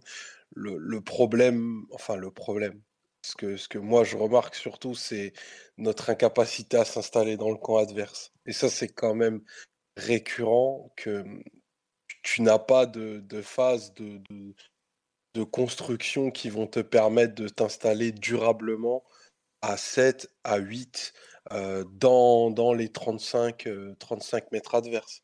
Et c'est ce qui fait que, tu as, je reprends la formule que j'ai utilisée tout à l'heure, un espèce de numéro d'équilibriste où tu as, as, tes relayeurs qui se projettent peu ou pas dans les espaces, mais qui pensent plutôt à compenser ce qui se passe derrière eux. Et la partie offensive, du coup, est bah, à l'abandon. Alors qu'en réalité, on a plus de joueurs de combinaison que de solistes. Messi, de, Messi de 34 ans, c'est un joueur qui est très tourné sur, bah, sur l'aspect collectif et la construction de, des, des, attaques à plusieurs. Mbappé, il est absolument capable de tout faire. On l'a vu quand c'est très vertical, en effet, mais il, a décroché pas mal de fois hier et on a vu qu'entre les lignes, il était capable de faire des, choses intéressantes. Et je pense que Neymar et Di Maria sont aussi en 2021 des joueurs bah, plus portés euh, sur, euh, sur cet aspect-là, sur la capacité à redoubler pour peut-être fixer sur un tempo un peu plus lent et avoir la, et planter une, banderie technique au, dernier moment. Mais là, c'est sûr que ça manque, ça, manque, ça manque un peu de clarté et ça manque un peu de, de, de, volume tout court. Et je ne parle pas de, volume de course, c'est vraiment de volonté de, volonté de créer en, en nombre, quitte à rater des actions. Mais là, c'est trop, c'est trop mièvre. La possession, elle est essentiellement entre nos défenseurs, en fait plus Verratti qui jouait dans la défense. Si tu regardes un peu la, la map du PSG, c'est assez clair. Elle est, elle est dans nos 30 mètres, la zone de chaleur maximale. Et puis quand tu prends les, les, ballons touchés, c'est pareil. C'est Verratti qui domine de très loin le, classement. Mais ensuite, tu as du Hakimi à 100, Marquinhos 90, MB 70, Mendes 70. C'est tout, c'est que des joueurs qui ont touché plus de ballons que nos milieux de terrain, par exemple. Gaillard, j'entends. C'est pas bon. Ok, tu pourrais rajouter Wijnaldum si tu veux, mais... Draxler. Mais euh, c'est que des joueurs qui ont touché plus de ballons que, ces milieux. Ta possession, elle est quand même très, très limitée dans, dans ta première phase, entre guillemets, la phase de, relance ou d'élaboration. Tu n'arrives pas du tout à passer de la deuxième phase, entre guillemets, qui est la phase de, création et de, de, déséquilibre. Et pour ce faire, tu emploies beaucoup Messi qui vient, qui vient décrocher, qui vient toucher une trentaine de ballons dans son, dans son camp hier. Mais euh, voilà, après, forcément, quand tu fais décrocher un milieu, euh, un attaquant comme Messi, tu limites les solutions qu'il y, a devant lui. Euh, tu n'as pas la possibilité d'avoir des, des milieux de terrain non plus qui peuvent se projeter, qui peuvent euh, apporter, quand Messi décroche, qui peuvent apporter une solution entre les lignes, et moins une solution crédible entre les lignes. Donc voilà, c'est toute une organisation qui est un peu déficiente à ce niveau, mais quels que soient les, joueurs qui sont, qui sont employés en ce moment, on a quand même d'énormes difficultés à déséquilibrer sur attaque placée avec des joueurs différents face à Angers, c'est la même chose. Hein. C'était... Tu, peux, tu peux enchaîner les, les situations, les passes. C'est, pas... L'occasion, elle viendra pas. Donc, tu as l'impression qu'il faut vraiment une, action très accidentée, un contre ou un ballon perdu ou ce genre de choses. Une erreur adverse. Ouais, une erreur adverse pour euh, ensuite bah, que la, qualité s'enclenche et que sur des passes assez rapides et sur une action très rapide, tu arrives directement devant le but adverse. Mais quand, quand, quand tu affrontes une équipe qui est à peu près repliée, qui, euh, à une organisation, une organisation défensive qui, qui fonctionne correctement, tu es, tout de suite en difficulté et globalement tes, tes routines ne fonctionnent pas. D'ailleurs, il faudrait regarder en Ligue des Champions, mais les, le nombre de, d'occasions qu'on a créées sur trois matchs, je pense que ça se compte sur les doigts des deux mains. Il n'y avait pas une stat qui est sortie comme quoi Paris avait concédé deux fois plus de tirs que, on avait fait de tir sur la, la, phase de la phase de la Ligue des Champions.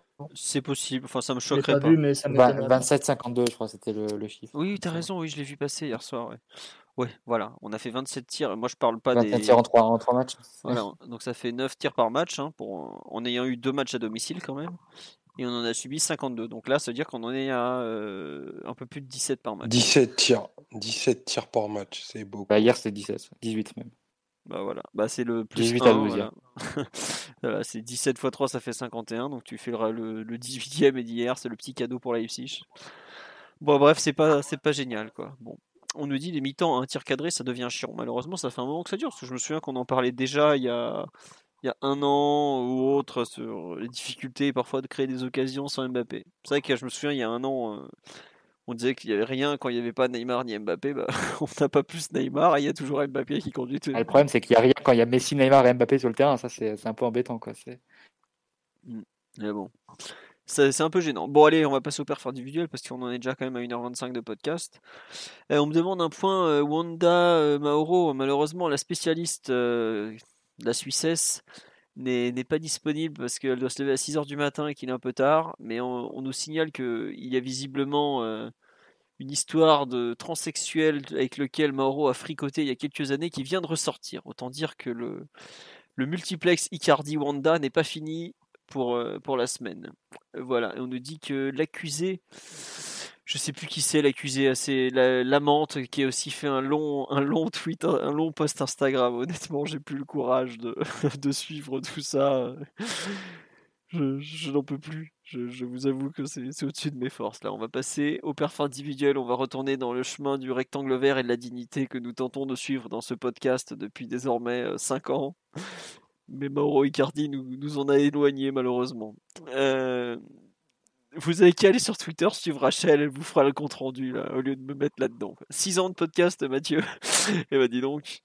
On nous dit j'aimerais tellement que Simon soit restant sexuel. Bah écoutez, pourquoi pas, hein, Simon? Ça, ça te tente non? Pardon, ça disait quoi ce commentaire? J'aimerais entendu. tellement que Simon soit transsexuel, nous dit Jean-Jacques Rousseau sur le live, qui visiblement s'est un Ah. peu éloigné de, de, de- de ses activités d'il y a quelques siècles. Bref. s'éloigne énormément du rectangle vert là. Ah, euh, visiblement, Rachel raconte, Shelra96 sur Twitter vous racontera tout demain dans un grand space. Vous pouvez écouter euh, demain soir, ça sera extraordinaire, je pense. Bon, allez, Il sera présent. on sera présent pour écouter les déboires du, du goléador de, de Rosario. Euh, sur les perfs individuels, euh, par qui vous voulez commencer De qui vous voulez parler euh, qui, veut, qui veut dire quoi? Simon, Omar, Mathieu, je, je vous écoute. Ou je peux commencer si vous voulez. Il n'y a pas de souci. On- on- je pense se parle le titulaire un peu, un peu surprise. Kaylor Bah ouais. Bah oui, si tu veux, oui, effectivement, le, grand retour dans les buts, puisque la gestion des gardiens de but est toujours aussi euh, folklorique, pourrait-on dire. C'est le cas de le dire. Bah ouais, bah, c'était un peu un petit peu surprenant. Paraît-il qu'il avait eu euh, quelques gènes physiques euh, les jours auparavant. Et puis on avait vu aussi que Donnarumma avait été préféré sur les deux matchs les plus importants du mois dernier, à savoir Lyon et City. Et qui voilà dans, la cage parisienne plus peroxydé que jamais. L'ami Kaylor, eh bah, j'ai trouvé qu'il avait fait un, gros match, mine de rien. Alors sur les deux buts, il se fait un peu fusiller, même si- je pense pas qu'il l'aurait arrêté, mais sur le premier but, il, perd un peu ses appuis euh, au moment de, se replacer, mais ça aurait rien changé, je pense, juste euh, une petite euh, observation. Et sinon, ça a été, comme bien souvent en Ligue des Champions, assez carré et, toujours aussi décisif, et un peu mieux que d'habitude au pied aussi, j'ai trouvé. Il n'a pas fait des choses très compliquées, mais globalement, il nous a évité un peu euh, la foire à la saucisse de de d'habitude, euh, avec euh, des passes plutôt, plutôt propres et sans faire de, bêtises. Donc, un retour qui aidera pas Pochettino à avoir une vision un peu plus claire qu'elle ne l'était à mon avis. Peut-être qu'il attendait un faux pas de, un nouveau faux pas de Kaylor pour asseoir un peu plus Donnarumma. Je pense que ça n'a pas été, euh, pas été ce match-là euh, qui va, qui va, qui va l'aider. Donc euh, je sais pas ce que vous en avez pensé, mais euh, encore, encore un, gros match de sa part, euh, j'ai- trouvé.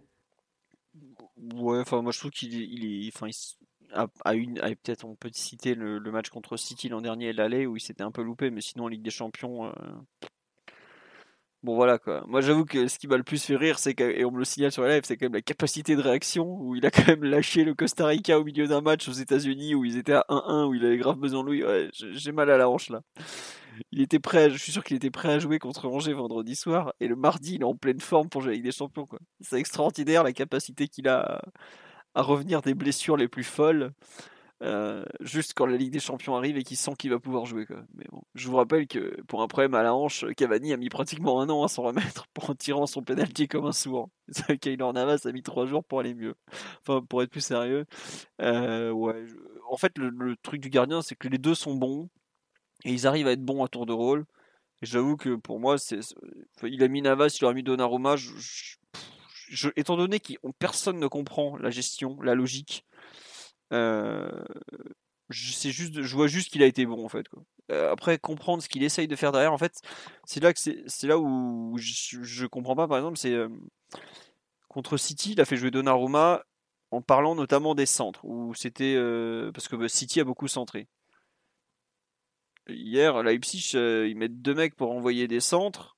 ils en ont fait beaucoup hein, quand même entre Angelino, surtout Angelino d'ailleurs, et Tami Navas.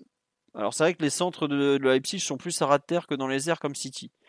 Mais euh, bon voilà. Franchement, euh, sur le live, ça taille un peu sa gestion euh, sur le des gardiens, personne ne comprend trop. Lui, il a l'air de savoir ce qu'il fait. Écoutez, tant mieux. Voilà. On me dit que ça change rien pour les performances de l'équipe, donc faut pas chercher à comprendre. C'est terriblement triste parce qu'en général, c'est quand même plutôt sympa de comprendre ce que l'entraîneur de son équipe fait. Mais là, moi j'en suis au point où bah, il choisit, puis pourvu que le mec soit bon, et puis voilà. Quoi. Il y a... On peut pas spécialement dire que c'est pour le. Enfin, j'y crois même pas vraiment à la thèse du profil technique parce que. on, l'a déjà dit, mais les deux ils ont pas forcément des des pieds très affûtés. C'est vrai qu'il y a, allez, il y a un, on me dit sur il y a un comportement différent à la relance entre les deux gardiens. Moi, je trouve que ça choque. Je sais pas. Mathieu ou Omar, ce que vous en pensez? J'avoue que le sujet des gardiens ne me passionne euh, pas spécialement. Peut-être qu'il y en a un qui coupe mieux les citrons que l'autre, me dit-on, je ne sais pas. Hein, Mathieu, Omar, sur la question du gardien, vous êtes. Euh, oui, Mathieu? On fait des bons citrons dans le sud de l'Italie. Costa Rica, je ne sais pas, mais. Mais euh, sinon, non, je pense que c'est juste une question de, rotation et de, de gestion des temps de jeu et des égaux. Hein. C'est pas. Toi, pour toi, c'est même pas une question de, choix technique au final alors? Bah, possible que ça rentre à la marge, mais Bon, mais comme tu l'as dit, de toute façon, les équipes face à nous, elles sont, euh, elles vont toutes centrer peut-être plus que dans leur moyenne parce que comme on libère beaucoup les couloirs et qu'on défend, euh, peut pas défendre toute la largeur euh, avec le faible nombre de joueurs qu'on emploie pour défendre. Fatalement, les équipes en face, elles trouvent des espaces sur les côtés et quand tu trouves des espaces sur les côtés, tu as tendance à centrer. Donc, si tu raisonnes comme ça, il faut mettre à chaque fois le, gardien le plus adapté sur les centres. Mais bon, je sais pas si. Navas, je ne saurais même pas te dire, mais peu importe. Mais, mais après, non, je pense que c'est surtout une question de, voilà, de gestion et de pouvoir contenter tout le monde et on verra ce, qu'il fait ce week-end face à, face, à, face à Marseille. Bon.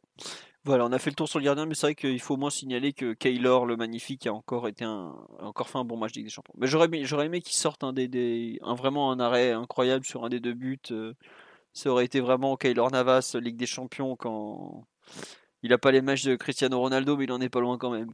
Bref. Sur le, les joueurs, le reste du 11, euh, les 10, ou à que vous vouliez parler de l'entrée de Vainaldoum ou de Danilo, mais on en a déjà parlé, donc ça ne sera pas très intéressant. Il y a un joueur, euh, Mathieu, toi, qui dont tu veux parler en particulier ou pas vraiment? Bah, Si on reste dans le positif, forcément Mbappé, pour insister un peu. Moi, je voulais le garder pour la fin parce qu'il il, ah, bah, éclaircit tellement nos matchs, ce bon Kylian. Il éclaire tout. C'est. Alors, un euh, joueur à tailler, j'imagine, vu que c'était à peu près le seul à, à, ressortir, ce match d'hier. Non, non, mais enfin, pas forcément à tailler pour tailler, tu vois, mais le, on en a pas, enfin, on en a un peu parlé, mais les matchs de Lionel Messi, par exemple, me laissent un peu, toujours un peu perplexe, quoi. Non pas que, il est très bon, hein, mais la façon qu'il a d'apparaître un peu comme ça, de façon euh, alternative, euh, vraiment de disparaître complètement. on a vraiment l'impression d'un joueur qui cherche sa place et qui, a une marge évidemment monstrueuse hein, parce que euh, il est, enfin c'est Lionel Messi, c'est pas n'importe qui dans le football, vraiment pas n'importe qui même pour le coup. mais il est un peu il est un peu là sans être là en fait la plupart du temps. Je comprends vraiment pas pourquoi on le fait jouer comme ça au départ du match sur le côté là. C'était.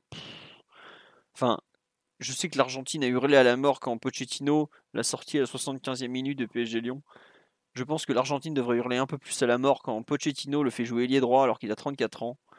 et que euh, il n'a pas du tout les jambes, qu'il n'a pas forcément, enfin, c'est plus un joueur de côté Lionel Messi. Quoi.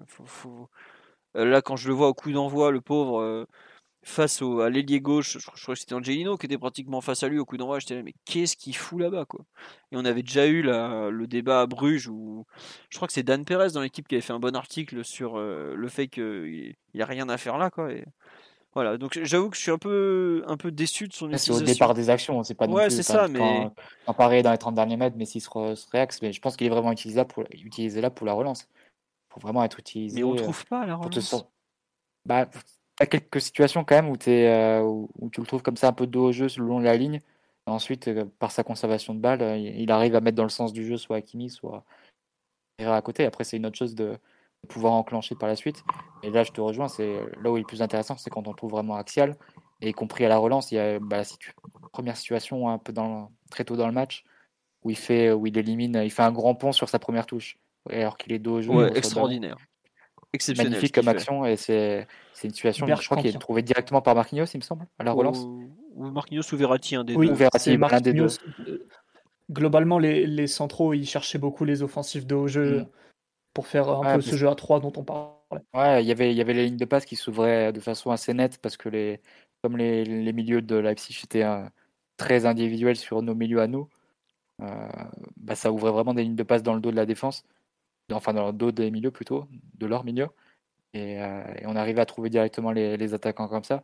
Mais c'est dans ces situations-là, évidemment, que Messi est, peut être le plus utile. Ça, et puis quand on arrive dans les 30 derniers mètres, là, il peut faire parler sa, qualité. On a vu une ou deux situations avec Mbappé où, sur des, des longs 1-2 ou, ou, des tentatives de passe pour le mettre face au gardien. Mm. Il me semble que la situation euh, où, Mbappé trouve ensuite Mendes, mais il n'arrive pas bien à doser la, passe, il me semble que ça part de Messi aussi. Euh, donc il y, a, quelques situations comme ça qui semblent porteuses de promesses, mais c'est vrai que tu les vois très très peu dans, dans la durée d'un match. C'est ça, Tu as des promesses. Peut-être pour. Euh, disons que le, moi, c'est peut-être ce qui me ferait le plus pencher pour la défense à 3 aujourd'hui. C'est-à-dire que si tu as, si as le meilleur argument pour la défense à 3 aujourd'hui, je veux dire. C'est-à-dire que réaxer Messi et le mettre plus proche de, de ses compères offensifs. Réduire les distances entre ces joueurs-là. Pour moi, c'est le principal avantage que tu trouverais dans un, dans un schéma comme celui-là. Et tu trouverais ensuite d'autres situations pour relancer en utilisant les couloirs parce que tu aurais, aurais deux, deux, pistons comme ça qui pourraient être utilisés. Mais si, euh, si tu veux vraiment utiliser plus de ce que peut apporter Messi, parce qu'actuellement, je pense qu'on utilise un quart, un tiers. Euh, il va falloir le trouver dans des meilleures situations et dans les meilleures positions et le faire toucher plus de ballons parce que sur un match comme, euh, comme hier où Paris a 65% de possession, finissent à 85 ballons, c'est euh, un joueur qui doit être au-dessus de 100, quoi, Messi. Tu veux vraiment le maximiser. Après, évidemment, il ne faut pas tomber dans la caricature façon Barça où à la fin c'était vraiment lui qui devait tout faire dans l'équipe et être au début, à la fin et, au milieu. Mais euh, il y a, je pense, une marge entre ce, qu'on, ce que le Barça en faisait, qui était peut-être euh, qui virait un peu la caricature, et ce qu'on en fait, qui est de ne pas utiliser toutes les qualités du, meilleur joueur du monde, ou de celui qui, qui, a, qui, a marqué, qui a marqué ce sport. Donc, euh, c'est ouais, beaucoup de travail à ce niveau-là, mais c'est l'un des joueurs qui peut utiliser à son maximum. Ah bah ouais. Non, mais c'est ça qu'en fait. peut-être d'Hakimi après, mais. ouais, oui, voilà, bah, justement, je pense qu'on va parler de Hakimi, probablement de Mendes aussi ensuite. Euh, aujourd'hui, Messi, tu as l'impression qu'il est sous-exploité. Quoi. Et quand tu le vois là, un peu côté droit comme ça, enfin, c'est plus Messi de 2012, quoi, même de 2011. Et... En fait, je comprends. En fait, je sais pas exactement qu'est-ce qu'on essaye de, de, faire avec lui. Peut-être qu'on tente de l'intégrer doucement et tout. Peut-être aussi que l'absence de Di Maria l'envoie plus sur le côté qu'il l'aurait aimé, mais moi je vois le Messi qui joue à Rennes ou qui joue la première mi-temps contre Lyon, il te crée. Un on, a dit tout à l'heure qu'on avait du mal à créer des occasions franches. Lui, il sait en créer parce qu'il a un tel toucher, une telle qualité, euh, voilà. Mais euh, aujourd'hui, t'as pas l'impression qu'on l'utilise, ouais, comme tu dis, à 20, pas plus de 25-30% de sa son incroyable valeur. Après, on voit déjà des bribes de, de combinaison avec Mbappé où tu sais que il parle un football que, que pas grand monde n'est en mesure de parler les deux. Mais j'ai vraiment hâte de le voir faire mieux en fait. C'est ça, c'est peut-être un peu de l'impatience parce qu'il a 34 ans, que c'est la première fois qu'il quitte le Barça, tout ça. mais on a l'impression qu'il a encore tellement plus à donner ce joueur et qu'il est tellement bon. Il y, a, tellement de trucs qui donnent envie de le voir faire plus et on, est un peu frustré. Quoi. Bon, c'est juste ça. Je sais pas, Omar ou Simon, si vous voulez compléter sur le cas de, de notre sextuple ballon d'or. Non, c'est sûr que, ouais, c'est sûr que ça, la, première séquence de, de, pas mal de titularisation de Messi peut un peu te, te laisser euh, songeur. Je pense que sa meilleure utilisation, elle passera par une meilleure compartimentation des, rôles devant euh, et d'un parti clair que ton terminal offensif numéro 1, si doute il y avait, ça doit être Mbappé. Donc à partir du moment où tu fixeras sa position, parce que Mbappé, il en a, il en a connu au moins deux euh, depuis qu'on a, qu'on a, qu'on a fait la titularisation des trois, voire des quatre, des quatre offensifs. là découlera une position plus naturelle, je pense, pour Messi, euh, qui est, et sans grande surprise, je vais revenir à ce que je pensais euh, lorsqu'on évoquait sa signature, position plus bas et plus axiale du coup, qui, qui nous permettrait ben, de, de, de, le toucher lui, en effet, dans le, dans le cœur du jeu. Euh, on a vu, ben, on découvre pas que c'est un joueur avec des qualités infini et totalement hors du commun, notamment pour sortir de la pression. Le petit revers qu'il a fait extérieur du pied là pour se mettre dans le sens du jeu en, début de première mi-temps euh, de toute beauté. Des, gestes comme ça dans sa, dans sa palette, mais s'il en a des, tonnes et, s'il faut trouver des joueurs lancés, que ce soit sur les côtés ou dans l'axe, personne dans l'équipe, hors Verratti, n'est mieux outillé pour le faire. Donc, je pense que c'est c'est ce qui peut permettre encore à, l'équipe peut-être de, mieux s'installer dans le camp adverse, d'avoir des actions de plus grande, de plus grande qualité, aussi d'une plus grande, plus grande variété, parce que Messi face au, face au jeu, bah, il n'y a, pas, a pas de limite à, son, à son champ de rayonnement. Il peut faire vivre par la passe, par le dribble, par la conduite. voilà, c'est c'est totalement, totalement multiple et totalement illisible pour un adversaire. Ouais. Et ça, on me dit si on joue haut, le, potentiel de Mbappé sera limité. Je pense que Mbappé sera très content de jouer haut sur le terrain s'il est bien servi par Messi. Et en général, quand Messi te sert, c'est plutôt bien. Quoi. Faut pas. Mbappé a déjà marqué beaucoup de buts contre des blocs bas. Hein. Faut pas imaginer que c'est seulement un, joueur qui a besoin de 40 mètres entre la défense adverse et le, but pour marquer. Hein. Au contraire, je pense que Mbappé, on l'a vu, qu'il aime beaucoup combiner avec Neymar. Je pense qu'il aimera aussi beaucoup combiner avec Messi. Surtout que Messi est un joueur qui, s'il voit que tu es mieux, servi, mieux, comment dire, mieux placé que toi, n'hésitera absolument jamais, jamais, jamais à te donner le ballon. Et on le voit même depuis son arrivée, il est, très collectif, peut-être même trop des fois. Il y a des fois, j'ai envie de le voir frapper au but et pas de servir de, filer le ballon à Herrera qui envoie une passe en retraite 40 mètres ensuite. Mais bon, c'est comme ça, c'est l'adaptation. Ouais, Mathieu, juste euh, pendant qu'on parlait de Messi, tu, tu, voulais parler de Hakimi justement et un peu de la façon dont on l'utilise, à savoir, euh, peut-on le dire, mal depuis un petit moment maintenant? Bon, on a perdu Mathieu où il n'était pas du tout prêt, mais en tout cas, moi j'avais fini sur Messi. Mathieu, m'entends-tu? Mathieu Ah Oui, non, mais euh, non, non, en fait, je sais pas, c'était pas toi qui avais parlé de Hakimi juste avant, parce que bon, on a. Si, tu veux, on peut enchaîner sur, euh, sur Hakimi. Bah ouais, comme ça on finit le côté droit, quoi. Ouais, ouais, bah. Ouais, ou Hakimi, on peut, on peut commencer. Donc. Non, bah c'est pour le coup, non, c'est un nouveau. Euh, enfin, un, match en difficulté de sa part, pour des raisons propres à lui et pour des raisons de système. On peut évacuer les raisons de système d'emblée parce que c'est soit un peu récurrentes sur les derniers matchs. Et on se voit un peu la la même façon que, que l'auditeur tout à l'heure qui disait qu'il y a un problème pour associer Hakimi et le Messi tel qu'on l'utilise actuellement sur, sur l'occupation à la largeur. Ça, ça, bouge le couloir Messi, mais ça on en a déjà parlé sur les, sur les précédents, sur certains précédents podcasts.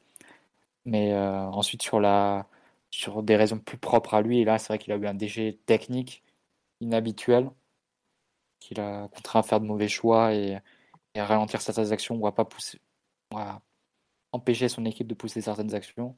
Enfin, il y a le plan défensif où effectivement là il était en, en nette difficulté et à, être assez, euh, assez prompt à sortir sur Angelino, bah, il a créé trois occasions de but. Donc, euh, tellement c'était lui qui était sur, sur ces situations-là. Donc, il n'a pas réussi à, couper l'action à la source. Donc, sur plusieurs plans, collectifs, individuels, défensifs, offensifs, c'est un match qui n'est pas, pas positif et qui, ouais, qui est peut-être l'un des, l'un de ses moins bons à Paris, j'ai trouvé. Après, enfin là, ça fait deux d'affilée à Rennes et celui-là où il est, il est vraiment en difficulté, je trouve, défensivement et offensivement, il a du mal à, à se mettre en place. C'est deux matchs où les équipes attaquent énormément par les côtés malgré tout. Est-ce que c'est pas justement un joueur qui aujourd'hui se retrouve un peu ciblé parce que les équipes ont, ont vu qu'il y avait de la place sur les côtés face au, contre le PSG et qui justement n'ose plus se lâcher offensivement parce qu'il sait qu'il va être en difficulté dans, dans la phase qui suit. Quoi. Et là, à ce moment-là, ça devient gênant parce que ça devient un problème vraiment plus global. Et on va avoir du mal à retrouver le Hakimi de début de saison s'il euh, si, si joue avec le frein à main. Et en ce moment, tu as raison de parler des difficultés techniques, mais moi je trouve que c'est un joueur qui joue avec le frein à main, surtout Hakimi, qui n'ose plus monter. Enfin, est-ce que hier c'est. Ouais? Non, enfin, qui ose plus, mais je sais pas si c'est osé ou c'est. Il y a aussi une part de consigne, je pense, parce que quand tu utilises ton, ailier un peu, un peu, un peu excentré comme ça, c'est forcément évident d'avoir le, latéral aussi qui occupe cette euh, largeur. Enfin, tu peux pas occuper à, deux. Ou alors, faut qu'il y ait des dédoublements, mais ça, tu n'as pas non plus les, ce genre de situation. Tu as pu en avoir quelques fois avec, avec Di Maria, mais on disait déjà que c'était insuffisant à ce moment-là. Là, il y en a carrément aucune avec, euh, avec Messi. Euh, mais c'est vrai que ça pose un problème parce que Hakimi, c'est lui qui doit faire douter le, latéral ou l'ailier euh, adverse en fait. En disant que voilà, je dois, je dois pas m'occuper d'attaquer parce que j'ai déjà euh, le latéral le plus offensif au monde possible qui, va m'attaquer et qui va créer des difficultés et que, je je peux pas me permettre d'oublier parce que quand tu as Hakimi qui arrive dans la surface, bah, il a la vitesse, la puissance et la capacité pour finir. Et ça donne souvent des, situations de but. Et euh, là, c'est un peu l'inverse, c'est-à-dire que comme tu l'utilises pas vraiment comme menace offensive, bah, l'adversaire se sent aussi peut-être plus à l'aise pour, pour attaquer sur les côtés qui sont euh, par nature assez libérés chez nous, parce qu'on défend avec trois milieux, qui peuvent pas non plus charger la largeur euh, sur toutes les phases, et si tu arrives à bien renverser le jeu, tu arrives à trouver des, décalages. Et donc tu te retrouves dans une situation où Hakimi est plus, est plus utilisé sur ses points forts, mais et livré sur ses points faibles à l'adversaire. Donc ça, c'est ça, c'est en ça que c'est le plus gênant. Et pour moi, ça complète la liste avec, euh, avec Messi et sans doute Mbappé ou Neymar quand il, quand il était là, de, joueurs qui ne sont pas mis en valeur par la, disposition actuelle de l'effectif. Ou de l'équipe plutôt. Ouais, c'est pas, pas très encourageant. Je sais pas, Omar, ce que tu en penses un peu du cas Hakimi dont, dont tu avais dit tout le bien que tu pensais au moment de sa signature et, et lors de son premier mois de compétition qui était excellent d'ailleurs. Ouais, ben, dans un globalement très d'accord avec ce qu'a dit Mathieu. Il est dans un rôle très comprimé où il a des couvertures, couvertures défensives à faire. Et on sait que dans le 1 contre 1 défensif, pas au duel, mais vraiment juste pour fermer dans le marquage préventif, c'est une phase de jeu dans laquelle il est en difficulté. Il laisse en général beaucoup de temps à son, à son adversaire pour activer son action parce qu'il a une, je pense, grande confiance en sa capacité de, correction par la vitesse. Là, il n'a pas pu, c'est ce qui fait qu'il a bah, deux, phases euh, sur les deux buts hein, que, que, Leipzig marque. Euh, il, a, il a un rôle, euh, à vrai dire, un peu discutable. Hum, globalement, on l'a vu pas très aventureux et pas très présent dans le couloir. Donc forcément, ça annule un peu nos, notre, notre, capacité offensive à jouer large et aussi à, amener du, du, mouvement par les, par les côtés. voilà, je retiendrai néanmoins que voilà, c'est suite à, à son pressing qu'on a la récupération de, de, de, balles sur le, sur le premier but de Messi et qui va chercher un penalty sur une de ses rares, rares, rares incursions. Mais globalement, Ceci mis à part, euh, voilà, c'est pas des, actions très surprenantes quand on connaît le, potentiel offensif d'Akimi. Va vraiment falloir qu'on trouve euh, des, sécurités pour verrouiller un petit peu mieux les, espaces parce que c'est, il avait vraiment souffert à Rennes euh, face à, c'est un joueur qui est en état de grâce en ce moment, le, bien nommé Souleymana. Mais effectivement, dans la partie défensive hier, ouais, j'ai trouvé que c'était sa partie la plus, la plus, la plus difficile depuis qu'il est au PSG. Pas, pas très encourageant, mais bon, il ah, faudra vraiment voir si, comme on dit sur live, il est dans une équipe qui est en train de changer en intégrant Messi. Est-ce que ça peut, est-ce qu'il, comment dire, est-ce qu'il va réussir à trouver ses marques bah, avec, euh, avec l'Argentin peut-être un peu plus devant lui? On verra samedi au dimanche soir pardon au Vélodrome s'il arrive à faire un gros match face à une équipe de l'OM qui joue qui joue, sur les, qui joue des contrats sur les côtés, hein, qui dont son jeu est beaucoup basé sur ça, ah avec de la Fuente, avec. Euh. Mais c'est une équipe très particulière. de l'autre côté. Marseille est une équipe avec des ailiers très, très très hauts sur le terrain limite mmh et qu'on n'a pas vraiment en défense le, rapport de force entre Hakimi et son ailier sera quelque chose de, vraiment à suivre, je pense, parce que ça peut être. Euh, bah, il, a, vraiment la capacité à faire bousculer, euh, à, comment dire, à faire basculer le, rapport de force en sa faveur, parce que qu'on ne dise pas qu'il est moins bon que de la Fuente ou, ou je ne sais qui euh, joue côté droit en ce moment, enfin côté gauche, donc peut-être le jeune Dieng, non, comment il s'appelle? Le oh, Omar aide-moi le jeune sénégalais à Marseille là c'est non c'est pas Dieng. C'est Dieng. Mais il joue avant centre il joue avant centre parce que moi je l'avais vu à Monaco. il joue avant centre ou ailier gauche. Ouais je l'avais vu ailier gauche justement à Monaco il avait été extraordinaire. Mais bon on va voir. On nous dit est-ce que Hakimi est le joueur de l'effectif qui a le plus joué? Eh ben, étant donné que le Maroc nous l'a essoré bien comme il faut il est possible que ce bon Hakimi soit le joueur euh, tout confondu euh, cette saison qui est le plus joué parce que dans les joueurs de, au PSG, avec le PSG, celui qui a le plus joué c'est Kim Pembe. On est déjà à 1166 minutes, devant Mbappé 1109 et Hakimi 1094. Sachant que le Maroc a dû jouer un match de plus que l'équipe de France et que Kim Pembe a fait un match sur le banc récemment, Hakimi doit effectivement être le joueur le plus utilisé de l'effectif du PSG, sachant que le Maroc a joué un match plus 3 où il a fait 360 minutes, bah, il doit en être déjà à 1500 minutes en gros. Ou alors Kim Pembe est devant d'un petit, petit quelque chose, mais il n'y a pas. En gros, il a déjà beaucoup beaucoup joué. Voilà. Après, comme, comme dit sur live, c'est pas du tout un sujet d'inquiétude, hein, Kim Pembe. C'est juste qu'il fait évidemment qu'il fait une superbe saison mais il n'y a pas de juste qu'il y a un petit creux par rapport à ce qu'il a à ce qu'il a pu montrer un peu plus tôt dans la saison, c'est tout. C'est normal d'en parler aussi. Il a pas il ne, fait pas que c'est pas un joueur parfait non plus. Hein. C'est un latéral de 22 ans. C'est normal qu'il ait aussi des, mauvais matchs. On a vu que Verratti a enchaîné deux matchs pas terribles alors que ça lui arrive pratiquement jamais. Donc faut pas c'est pas une question de, dire que c'est un thème d'inquiétude. C'est juste qu'il fait pas il a pas fait un très bon match. C'est pas grave. Hein. Voilà. On nous dit qu'il est fatigué, Akimi. Bah écoutez, peut-être, mais il n'a pas joué contre Angers ou de mémoire, donc il n'y a pas raison. Enfin, en tout cas, il était pas titulaire. Oui, il y a eu Dagba, voilà. Qui lui, pour le coup, va pas lui apporter beaucoup de concurrence vu son retour, mais bon. Ok. petit mot sur l'autre latéral ou pas sur notre ami Nuno Mendes. Est-ce que on s'inquiète un peu plus pour Nuno que pour Akimi ou pas encore? Qui veut en parler? Je sais pas, Simon, si tu souhaites. Euh, vu que tu fais ton. Ouais, ouais, je veux bien. Ouais. À Nuno, euh, c'est-à-dire que c'est un joueur très jeune et malheureusement, malgré toutes ses qualités, va falloir euh, souffrir pour apprendre quoi.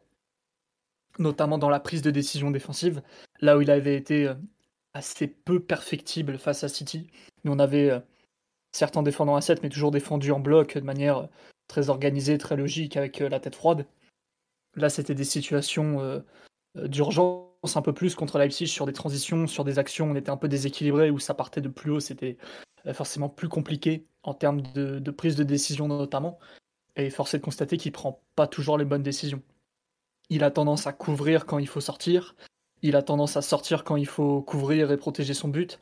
Ça, c'est des choses qui sont des concepts défensifs basique entre guillemets, parce que le faire à haut niveau, c'est tout autre chose que de les comprendre comme ça devant sa télé. Euh, mais euh, il a des énormes lacunes, en tout cas il les a montrées euh, au dernier match, et ça coûte assez cher parce que sur les deux buts, à mon avis, il prend pas la bonne décision les deux fois. le premier but, on l'a longuement décrit tout à l'heure, il sort et il n'y a aucune raison de sortir comme ça à, à contre-temps. Surtout si c'est pour revenir pas pleine intensité juste après. Et même le deuxième but, en vérité, il a une couverture un peu excessive. Sans doute qu'il a été un peu refroidi par sa première heure. Du coup, il se dit bah, je vais assurer, je vais couvrir, je vais pas me livrer. Alors que pour le coup, Gay le couvrait. Et à mon avis, il avait l'occasion de, de, sortir cadrer le porteur et, et d'être même assez définitif en fait dans l'intervention. Et c'est pas c'est pas la décision qu'il a prise et au final on, on court vers notre but et, et, ça, ça, nous coûte le, le, deuxième. Donc c'est des choses sur lesquelles il va falloir travailler, le, le fait de rester bien concentré aussi. C'était le cas contre Rennes, il me semble, où il est totalement à la rue, non pas sur son placement, mais plus sur la concentration et l'attitude et, le gainage euh, au, deuxième poteau. Donc, euh, pour le coup, lui, découvre vraiment la défense à 4 plus qu'Akimi qui, euh, avait déjà fait des longues périodes dans des défenses à 4 avant, Antonio Conte.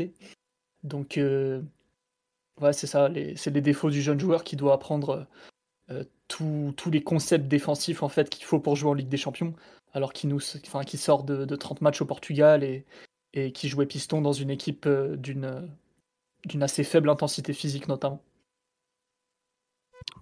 Attention, Jordan va venir te taper sur les doigts.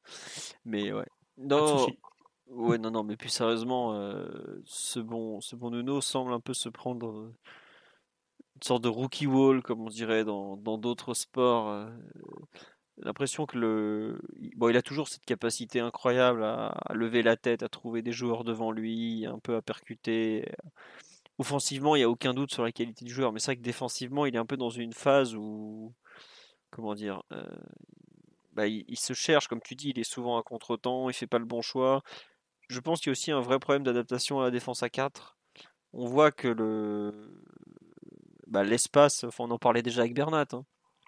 Mais l'espace avec Kimpembe, il a beaucoup de mal à le gérer. Il est des fois peut-être un peu nonchalant aussi au moment de défendre. Ce que disait, je crois que c'était toi, Marc, qui en parlait sur le, premier but où il est là, euh, ou sur le deuxième, je sais plus. Pépère, il, marche pratiquement pour, euh, pour venir défendre. Bon, on le savait qu'il allait avoir des, hauts et des bas parce qu'on peut pas débarquer à 19 ans avec une seule saison en pro et, et s'imposer comme ça sans, sans aucun problème. Hein. On a vu par exemple l'an dernier Alfonso Davis après sa saison de la révélation, il a eu beaucoup de mal à confirmer, il a fait pas mal d'erreurs et tout. Voilà, bah Mendes, c'était évident qu'à 19 ans il allait en faire, mais là on, a un peu l'impression que je pense qu'il souffre vraiment du manque de clarté générale de l'équipe. On, en a parlé pendant pratiquement deux heures désormais. Euh, du, fait qu'on ne sait pas trop où on va avec le ballon, sans le ballon, euh, quand est-ce comment on attaque, comment on défend, tout ça. Et pour un joueur qui, comme lui, euh, est en manque de repères, est en manque euh, ouais, peut-être d'un cadre collectif qu'il a très bien connu au Sporting ou Ruben Amorim, une équipe très ordonnée, euh, très précise, etc. Bah là, c'est plus dur parce qu'il est, un, est un peu plus livré à lui-même. On lui demande d'assumer des choses qu'il n'est pas forcément en mesure d'assumer déjà. Alors, ça sera peut-être le cas plus tard. Hein.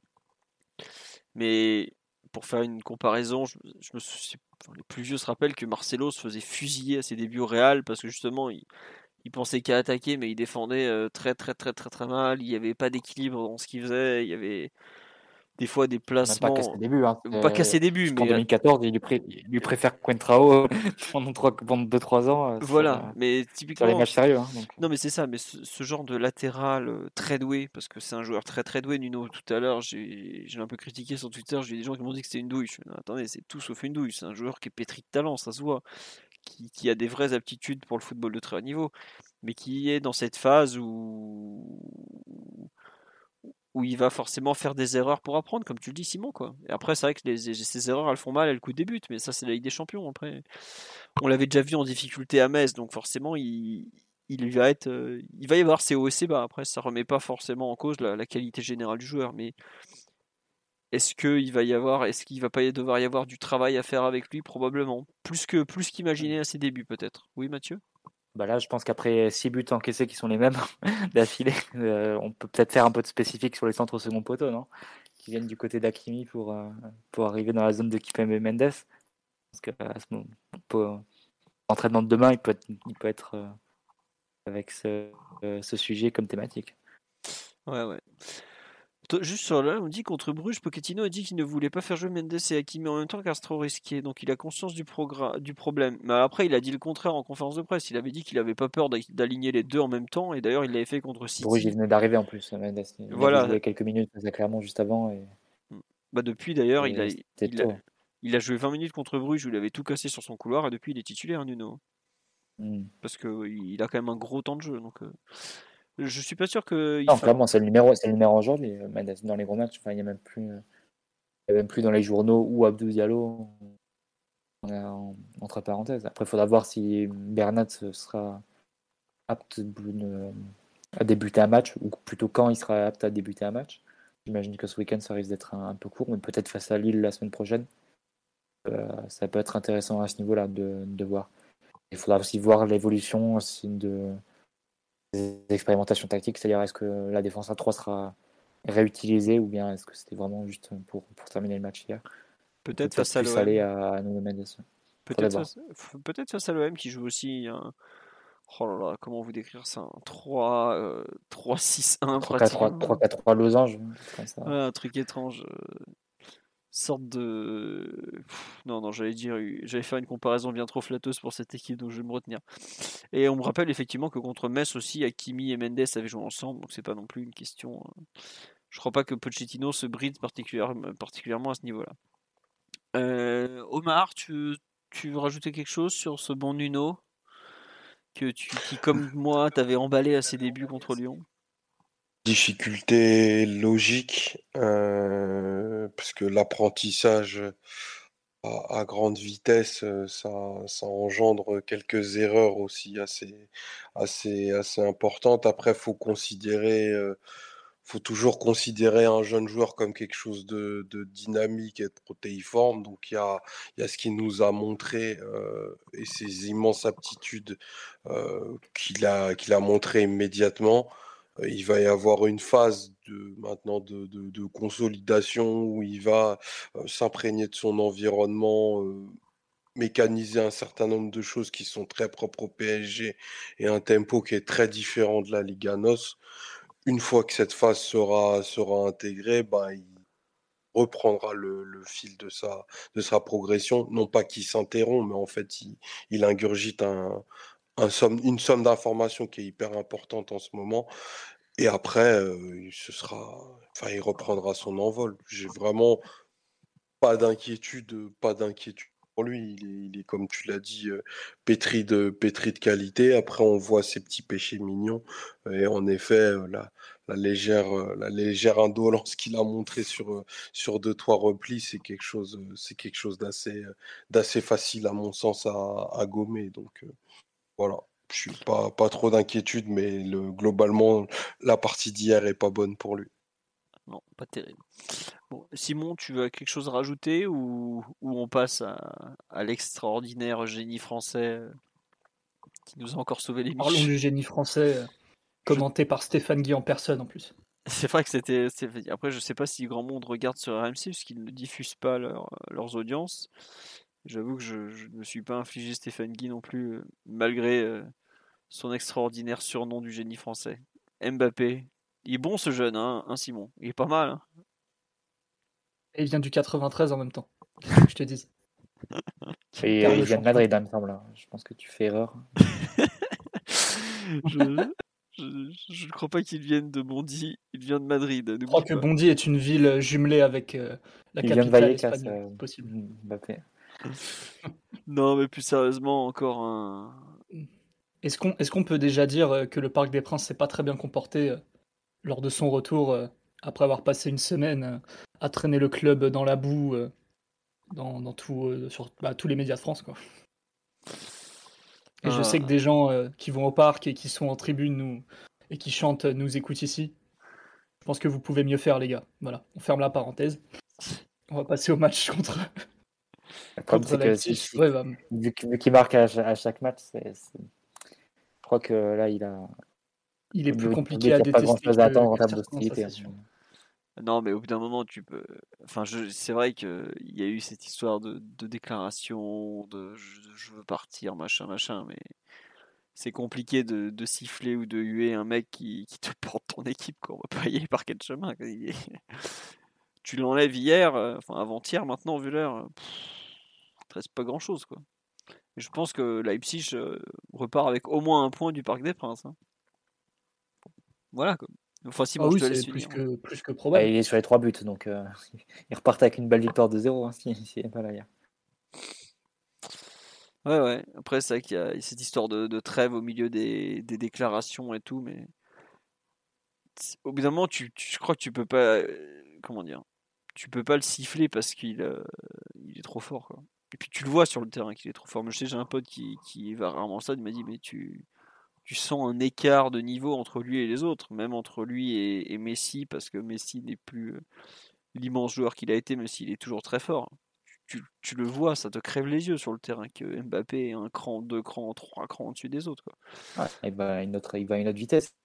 C'est ce qu'il a joué hier. Dans certains matchs avant, euh, il était plus en difficulté, à mon sens pas à son niveau sur septembre-octobre. En termes de Là, hier, il fait vraiment un, très très bon match à ce niveau et le vrai Mbappé en réalité. Juste Mathieu, on t'entendait mal, ça a un peu coupé, c'est pour ça. Je... Ah, désolé. C'est pas. Non, mais je sais pas, Simon, si tu veux compléter ou parce que il, est trop fort. Et je parle pas de Simon. Hein. Je, dis bien de. Voilà, hier son sur live, il est impressionnant. Il a survolé la rencontre alors qu'il a, il est pas bien servi, il a pas grand chose à se mettre sous la dent. Euh. Omar. Bah, il a fait un match total surtout.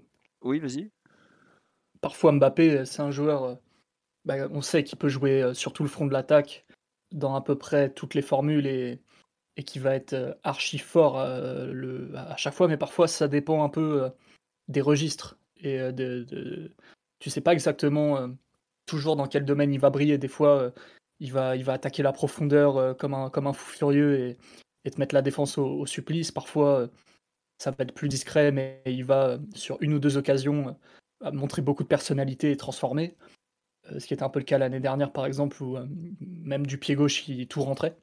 Parfois, ça va plus être dans, dans la création, entre guillemets, où il va apporter beaucoup de liens, il va dribbler, il va être créatif, trouver des positions de centre et, faire jouer un peu, un peu l'équipe. Et parfois, il fait un peu tout ça en même temps. Et hier, euh, ça a été une de ces soirées où, de la première à la dernière minute, t'as vu que lui pratiquement, quoi. Non pas qu'il ait tout réussi parce que c'est pas, pas possible vu, euh, vu le jeu qu'il a et le nombre de, de, situations sur le, lesquelles il se présente. Mais ouais, il est clairement, clairement au-dessus du lot.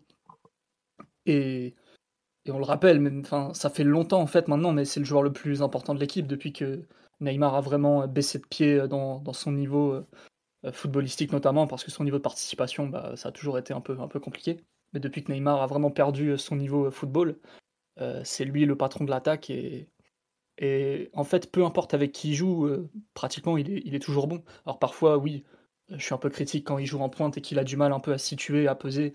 Parfois, en pointe dans un 4-3-3, c'est pas toujours son, son, meilleur poste, surtout quand, quand tu as des blocs euh, un peu repliés en face. Mais sur ce genre de match où Leipzig, mine de rien, ils, mettent la ligne défensive très très haute, peut-être même un peu trop haute vu, vu le, nombre de fois, pas, le nombre de fois, mais le, nombre d'opportunités qu'on aurait eu à, aller dans la profondeur. Euh, au final, ils étaient, peut-être dans le vrai euh, à ce niveau-là. Toujours est-il que, que Mbappé, là, tu as fait un match euh, total de Ligue des Champions comme il en avait déjà fait quelques-uns au PSG. Et bravo à lui. Hein. Je pense que n'y a pas, pas grand-chose d'autre à dire, malgré tout.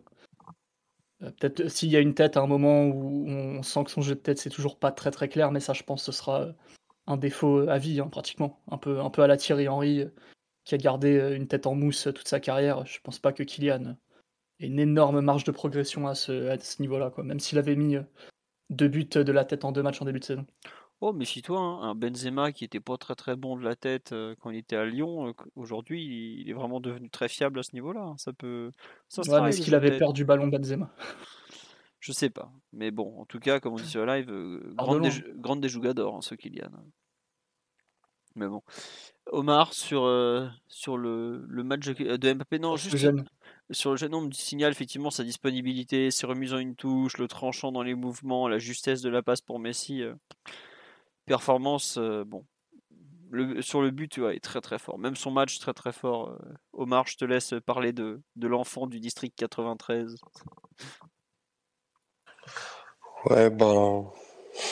Encore, encore un match émouvant. Hein pour, pour Kylian qui nous a enlevé vraiment, qui nous a sorti du, du, du pétrin pardon, par, euh, par son dynamisme. Vraiment, je le vois en plus enrichir, euh, enrichir sa palette. et, et sa capacité aussi à, combiner avec Messi est pour le coup très notable parce que Messi n'a pas encore la, main sur les rencontres du, du, Paris Saint-Germain. Il sort de sa boîte de façon assez, euh, assez épisodique et en tout cas, lui, il se saisit toujours des, des, excellents services euh, que peut lui faire euh, que peut lui faire.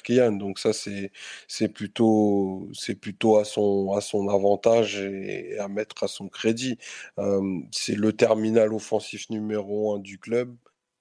C'est le joueur numéro un du club aujourd'hui qu'on le, veuille ou non, le statut sportif, la, la, régularité dans la performance sont de, son côté. Et si on a une seule chose à, optimiser et, un chantier qui est absolument vital et nécessaire pour, continuer d'y croire, c'est, c'est de créer le meilleur contexte possible pour, pour Kylian Mbappé ça peut paraître fou dans une équipe qui, qui abrite qui abrite Messi, Di Maria et, Neymar, mais c'est notre réalité et c'est le chemin qu'on qu'on doit absolument absolument prendre.